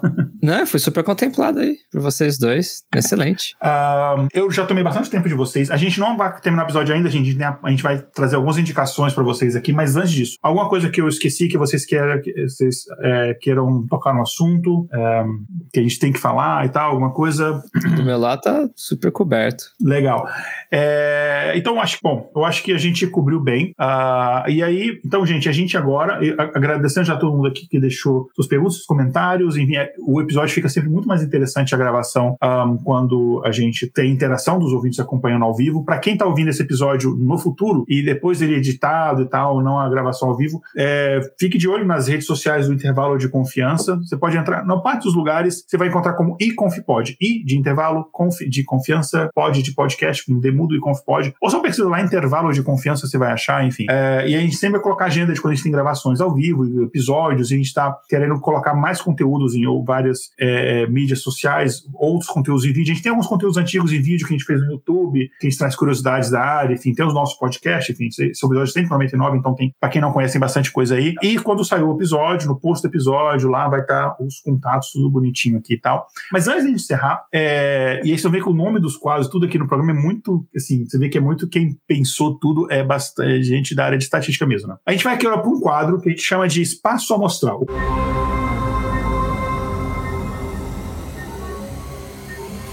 Espaço amostral. O quadro espaço amostral é o nosso. A gente foi tentar, cada conceito estatístico, encaixar em nome de quadro. Então, o quadro espaço amostral é um quadro onde a gente traz indicações aqui culturais para os ouvintes. É, podem ter relações com o tema ou não, e pode ser qualquer coisa. Pode ser filme, série, livro, jogo, é, sei lá, qualquer coisa. Aplicativo, uh, linguagem de programação, é, não sei, tem um episódio que alguém indicou meditação, enfim, pode ser qualquer coisa que vocês queiram indicar. Já teve episódio que indicaram água, beber água e tal, enfim, que é importante sempre se manter hidratado. Eu sempre gravo aqui ó, com a minha garrafinha de água. Mas, enfim, a gente sempre dá o privilégio das pessoas convidadas indicarem primeiro e eu vou fazer assim, vou fazer em ordem alfabética. Então, vamos começar então com a Raquel. Ordem alfabética dos convidados primeiro, eu vou ficar por último. Uh, não escapou, hein, Raquel? Vai indicar primeiro. não. É, usem protetor solar. Zoeira, zoeira. Não, eu quero falar. É, na verdade, duas coisas que eu quero indicar. Um tem um livro que eu li é, que foi a biografia da Catarina a Grande, o retrato de uma mulher. Eu gostei muito desse livro, assim. É, eu achei um livro gostoso de ler, conta a história dela. E como eu achei ela forte, e, e, o livro dela me pegou muito, porque mesmo contando a história dela, de quanto ela é uma mulher forte, etc., é cheio de vieses. Do quanto talvez ela era livre demais, ela se envolve. Eles sempre na história pegam, assim, nunca pegam os feitos que ela fez, que ela unificou tudo, né, mas que ela se envolvia com muitos homens, ou que ela era sempre nisso que pegavam. Então, assim, a história dela eu acho fantástica. Ela foi uma mulher poderosíssima e ela era muito articulada, extremamente inteligente, um perfil introvertido, pelo que conta a história. Era uma pessoa que era muito de leitura, era uma pessoa mais reservada e uma mulher muito poderosa. Então, assim, foi um livro que, para mim, como mulher, eu gostei muito de ler. Sabe o nome do autor? O do autor? Uh, deixa eu ver. É... Robert Messi. Ah, beleza. Que já vai sair tudo isso nos nossos nossas redes sociais, sai tudo isso. Boa. Legal. E acho que outra coisa de leitura que o Igor falou, eu concordo muito. A gente vê muita. A gente tá numa era que as redes sociais propagam todo tipo de conteúdo. E a gente não sabe se é verdade, se é mentira, o que que é. Cara, pega é, a publicação original para dar uma lida. Pega a publicação original para dar uma lida. Poxa, é enriquecedor. Geralmente essas publicações, elas não são tão difíceis de ler quanto a gente imagina. É, eu aprendi muito a ler, porque na faculdade eu ia ler os relatórios da IPA Data, eu ia ler os relatórios do IGE, eu pegava o relatório do FMI para ler. E eu acabei pegando gosto por ler essas coisas. E até para quem tá em dados, tá, gente? Ler essas publicações ajuda tanto em análise, porque é outro nível de análise quando você pega, por exemplo, um relatório do IBGE, um relatório do IPA Data para ler, como eles vão linkando com meio, mês e fim. Poxa, é genial, assim. Eu acho que para quem quer entrar em dados e quer ter uma veia de negócio um pouco mais latente, lê esses relatórios. Vai no IBGE, vai no IPA Data, vai na FGV, vai na FMI, caça e, e dá uma lida. É... Eu acho que é isso que eu tenho para falar aí. Dois, dois conselhos. Bacana. Então, tu trouxe de indicação pra gente? Cara, eu vou recomendar um livro que foi responsável pela minha migração de carreira, da parte técnica para a parte de liderança, que é o Projeto Fênix, do Gene Quinn, Gene Kim, desculpa aí a pronúncia, inglês não perfeito, mas Cara, é um livro que conta. É um romance, na verdade, por incrível que pareça. É um romance na área de tecnologia, é, contando como que acontece uma mudança cultural dentro da área de TI numa empresa de varejo. É, mexeu muito comigo, é, porque foi ali que deu um instalar assim, na minha cabeça, no meu, no, nas minhas ideias, de que tem algumas coisas estruturais de cultura que a gente não muda bottom-up, tem que ser top-down. É, e aí, nesse ponto, eu entendi que para eu mudar algumas coisas, eu tinha que estar naquela posição acima, não, não ia dar para eu continuar onde eu estava. Então foi um, um, livro que mudou, mexeu muito comigo e me fez querer sair um pouco da parte técnica, não abrindo mão da parte técnica, mas conseguindo aí alçar outras, outras cadeiras aí de liderança. Então é um livro que eu recomendo fortemente para todo mundo. Bacana. É, eu dessa vez resolvi não indicar nenhum um livro relacionado à área em si. É, esse é um que eu tinha. Eu tenho, enfim, vários que eu poderia indicar. Mas eu falei assim: eu vou indicar alguma coisa recente que eu consumi. E aí eu vi um filme recentemente, recentemente, semana passada. Na, eu sei que é desse ano, mas ele não é. Acho que é tem alguns meses já. Mas é um filme que saiu na. Aqui ele saiu na Netflix. Acho que provavelmente, provavelmente no Brasil também saiu pela Netflix. Uh, se vocês não gostarem, não me, não me, não, é, me odeiem. De qualquer forma, ele é um filme curto. Ele tem menos de uma hora. Não chega a ser um curta-metragem, ele tem, sei lá, 35, 40 minutos mais ou menos. Mas é um filme que saiu com o esqueci o nome do ator, aquele que fez o Doutor Estranho, o esqueci o nome dele, enfim. Uh, que é um filme do Wes Anderson, que ele sempre tem, é um diretor que ele tem uma estética bem particular, uso da, de cores e tal, ele é bem interessante. Chama A Incrível História de Henry Sugar, Sugar de açúcar mesmo, A Incrível História de Henry Sugar, uh, tá na Netflix. E o que, eu achei interessante é que, uh, enfim, eu era escritor um tempo atrás, eu escrevia roteiros e tal, então eu, eu olho muito com, eu vejo, eu assisto o filme muito com esse olhar. E ele tem uma narrativa muito diferente de tudo que eu já tinha visto em filme, né? Que basicamente os personagens assim, ele foi feito provavelmente com um orçamento muito pequeno, porque você vê que o cenário tá, ia de propósito, ele foi feito, dá pra ver que é basicamente no estúdio mesmo ali. E ele, os personagens, eles vão narrando a história conforme ela vai acontecendo. Então, por exemplo, eu sou, digamos que eu sou um personagem Igor. Aí eu falo assim, Igor, então, e eu tô falando, eu Igor falando, Igor, então, naquele dia saiu da sua casa e falou com fulano, como vai? Aí fala, como vai? Aí chega o fulano. E fulano, então, respondeu. Ele tem uma, uma coisa assim, como se fosse em primeira pessoa, só que em primeira pessoa de todos os personagens. Cada personagem tem a sua primeira pessoa narrando a história. E é, um, é uma história curta, enfim, bem surreal, bem, bem a cara do Wes Anderson, enfim, quem viu, sei lá, os filmes do Wes Anderson, é, tipo Hotel Budapeste, por exemplo, enfim, sabe, dessa estética dele e tal. Então eu achei um filme filme, aí eu trouxe aqui para indicação, e eu não conheço ninguém que viu. Ah, o, o Jefferson comentou aqui, o, Benedict Cumberbatch. Isso, esse é o ator, é o ator principal lá. Enfim, é um filme bem interessante. A maior parte da acho que quase todo o elenco ali de atores ingleses, e normalmente são, uh, o que normalmente é um bom sinal, né?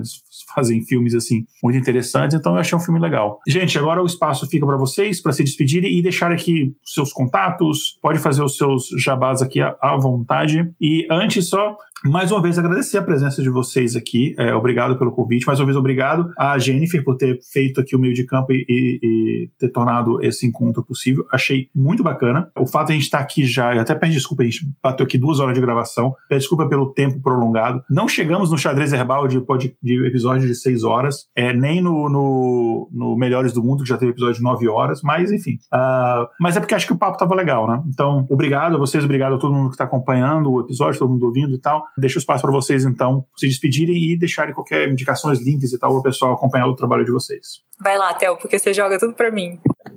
Boa. Bom, primeiramente, muito obrigado aí também pelo convite. Muito obrigado, Jennifer. Muito obrigado, Igor. Foi um prazer estar aqui. Prazer estar ao lado de você, Raquel. Eu te acompanho bastante no LinkedIn, então foi uma honra. Gosto bastante aí das coisas que você posta, recomendo bastante. Bom, é isso. É, boa noite para todo mundo. Me sigam nas redes sociais. É, Tel Calvo, você vai me encontrar no Twitter, no LinkedIn, no Instagram. Basta colocar Tel Careca lá, Tel Calvo, que vai dar certo. E na Twitch, que é onde a gente faz aí as lives, né, ensinando a galera sobre várias coisas de dados, é Tell Me Why. Então, Tell do jeito que se escreve meu nome, não o verbo em inglês, e o Me Why aí, como você já conhece do Backstreet Boys.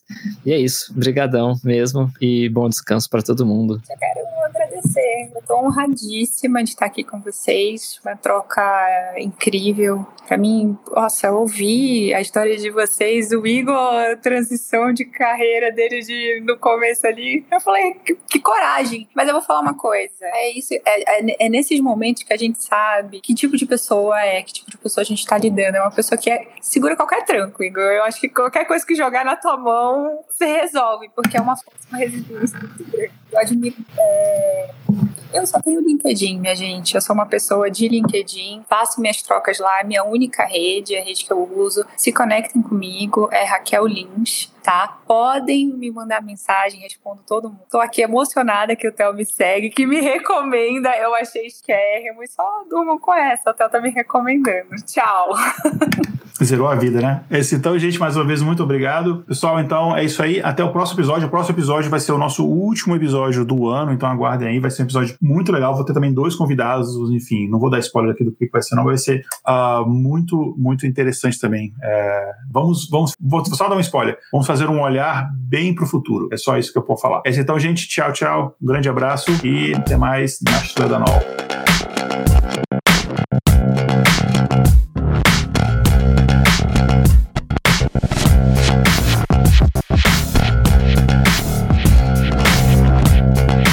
Episódio apresentado por Igor Alcântara, Raquel Lins e Tel Calvo.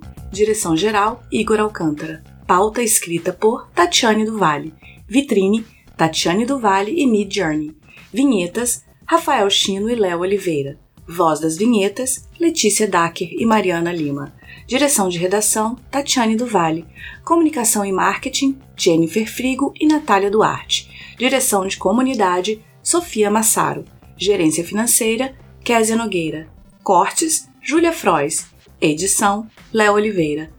Para saber mais sobre o nosso projeto e apoiar a divulgação científica, visite intervalodeconfianca.com.br.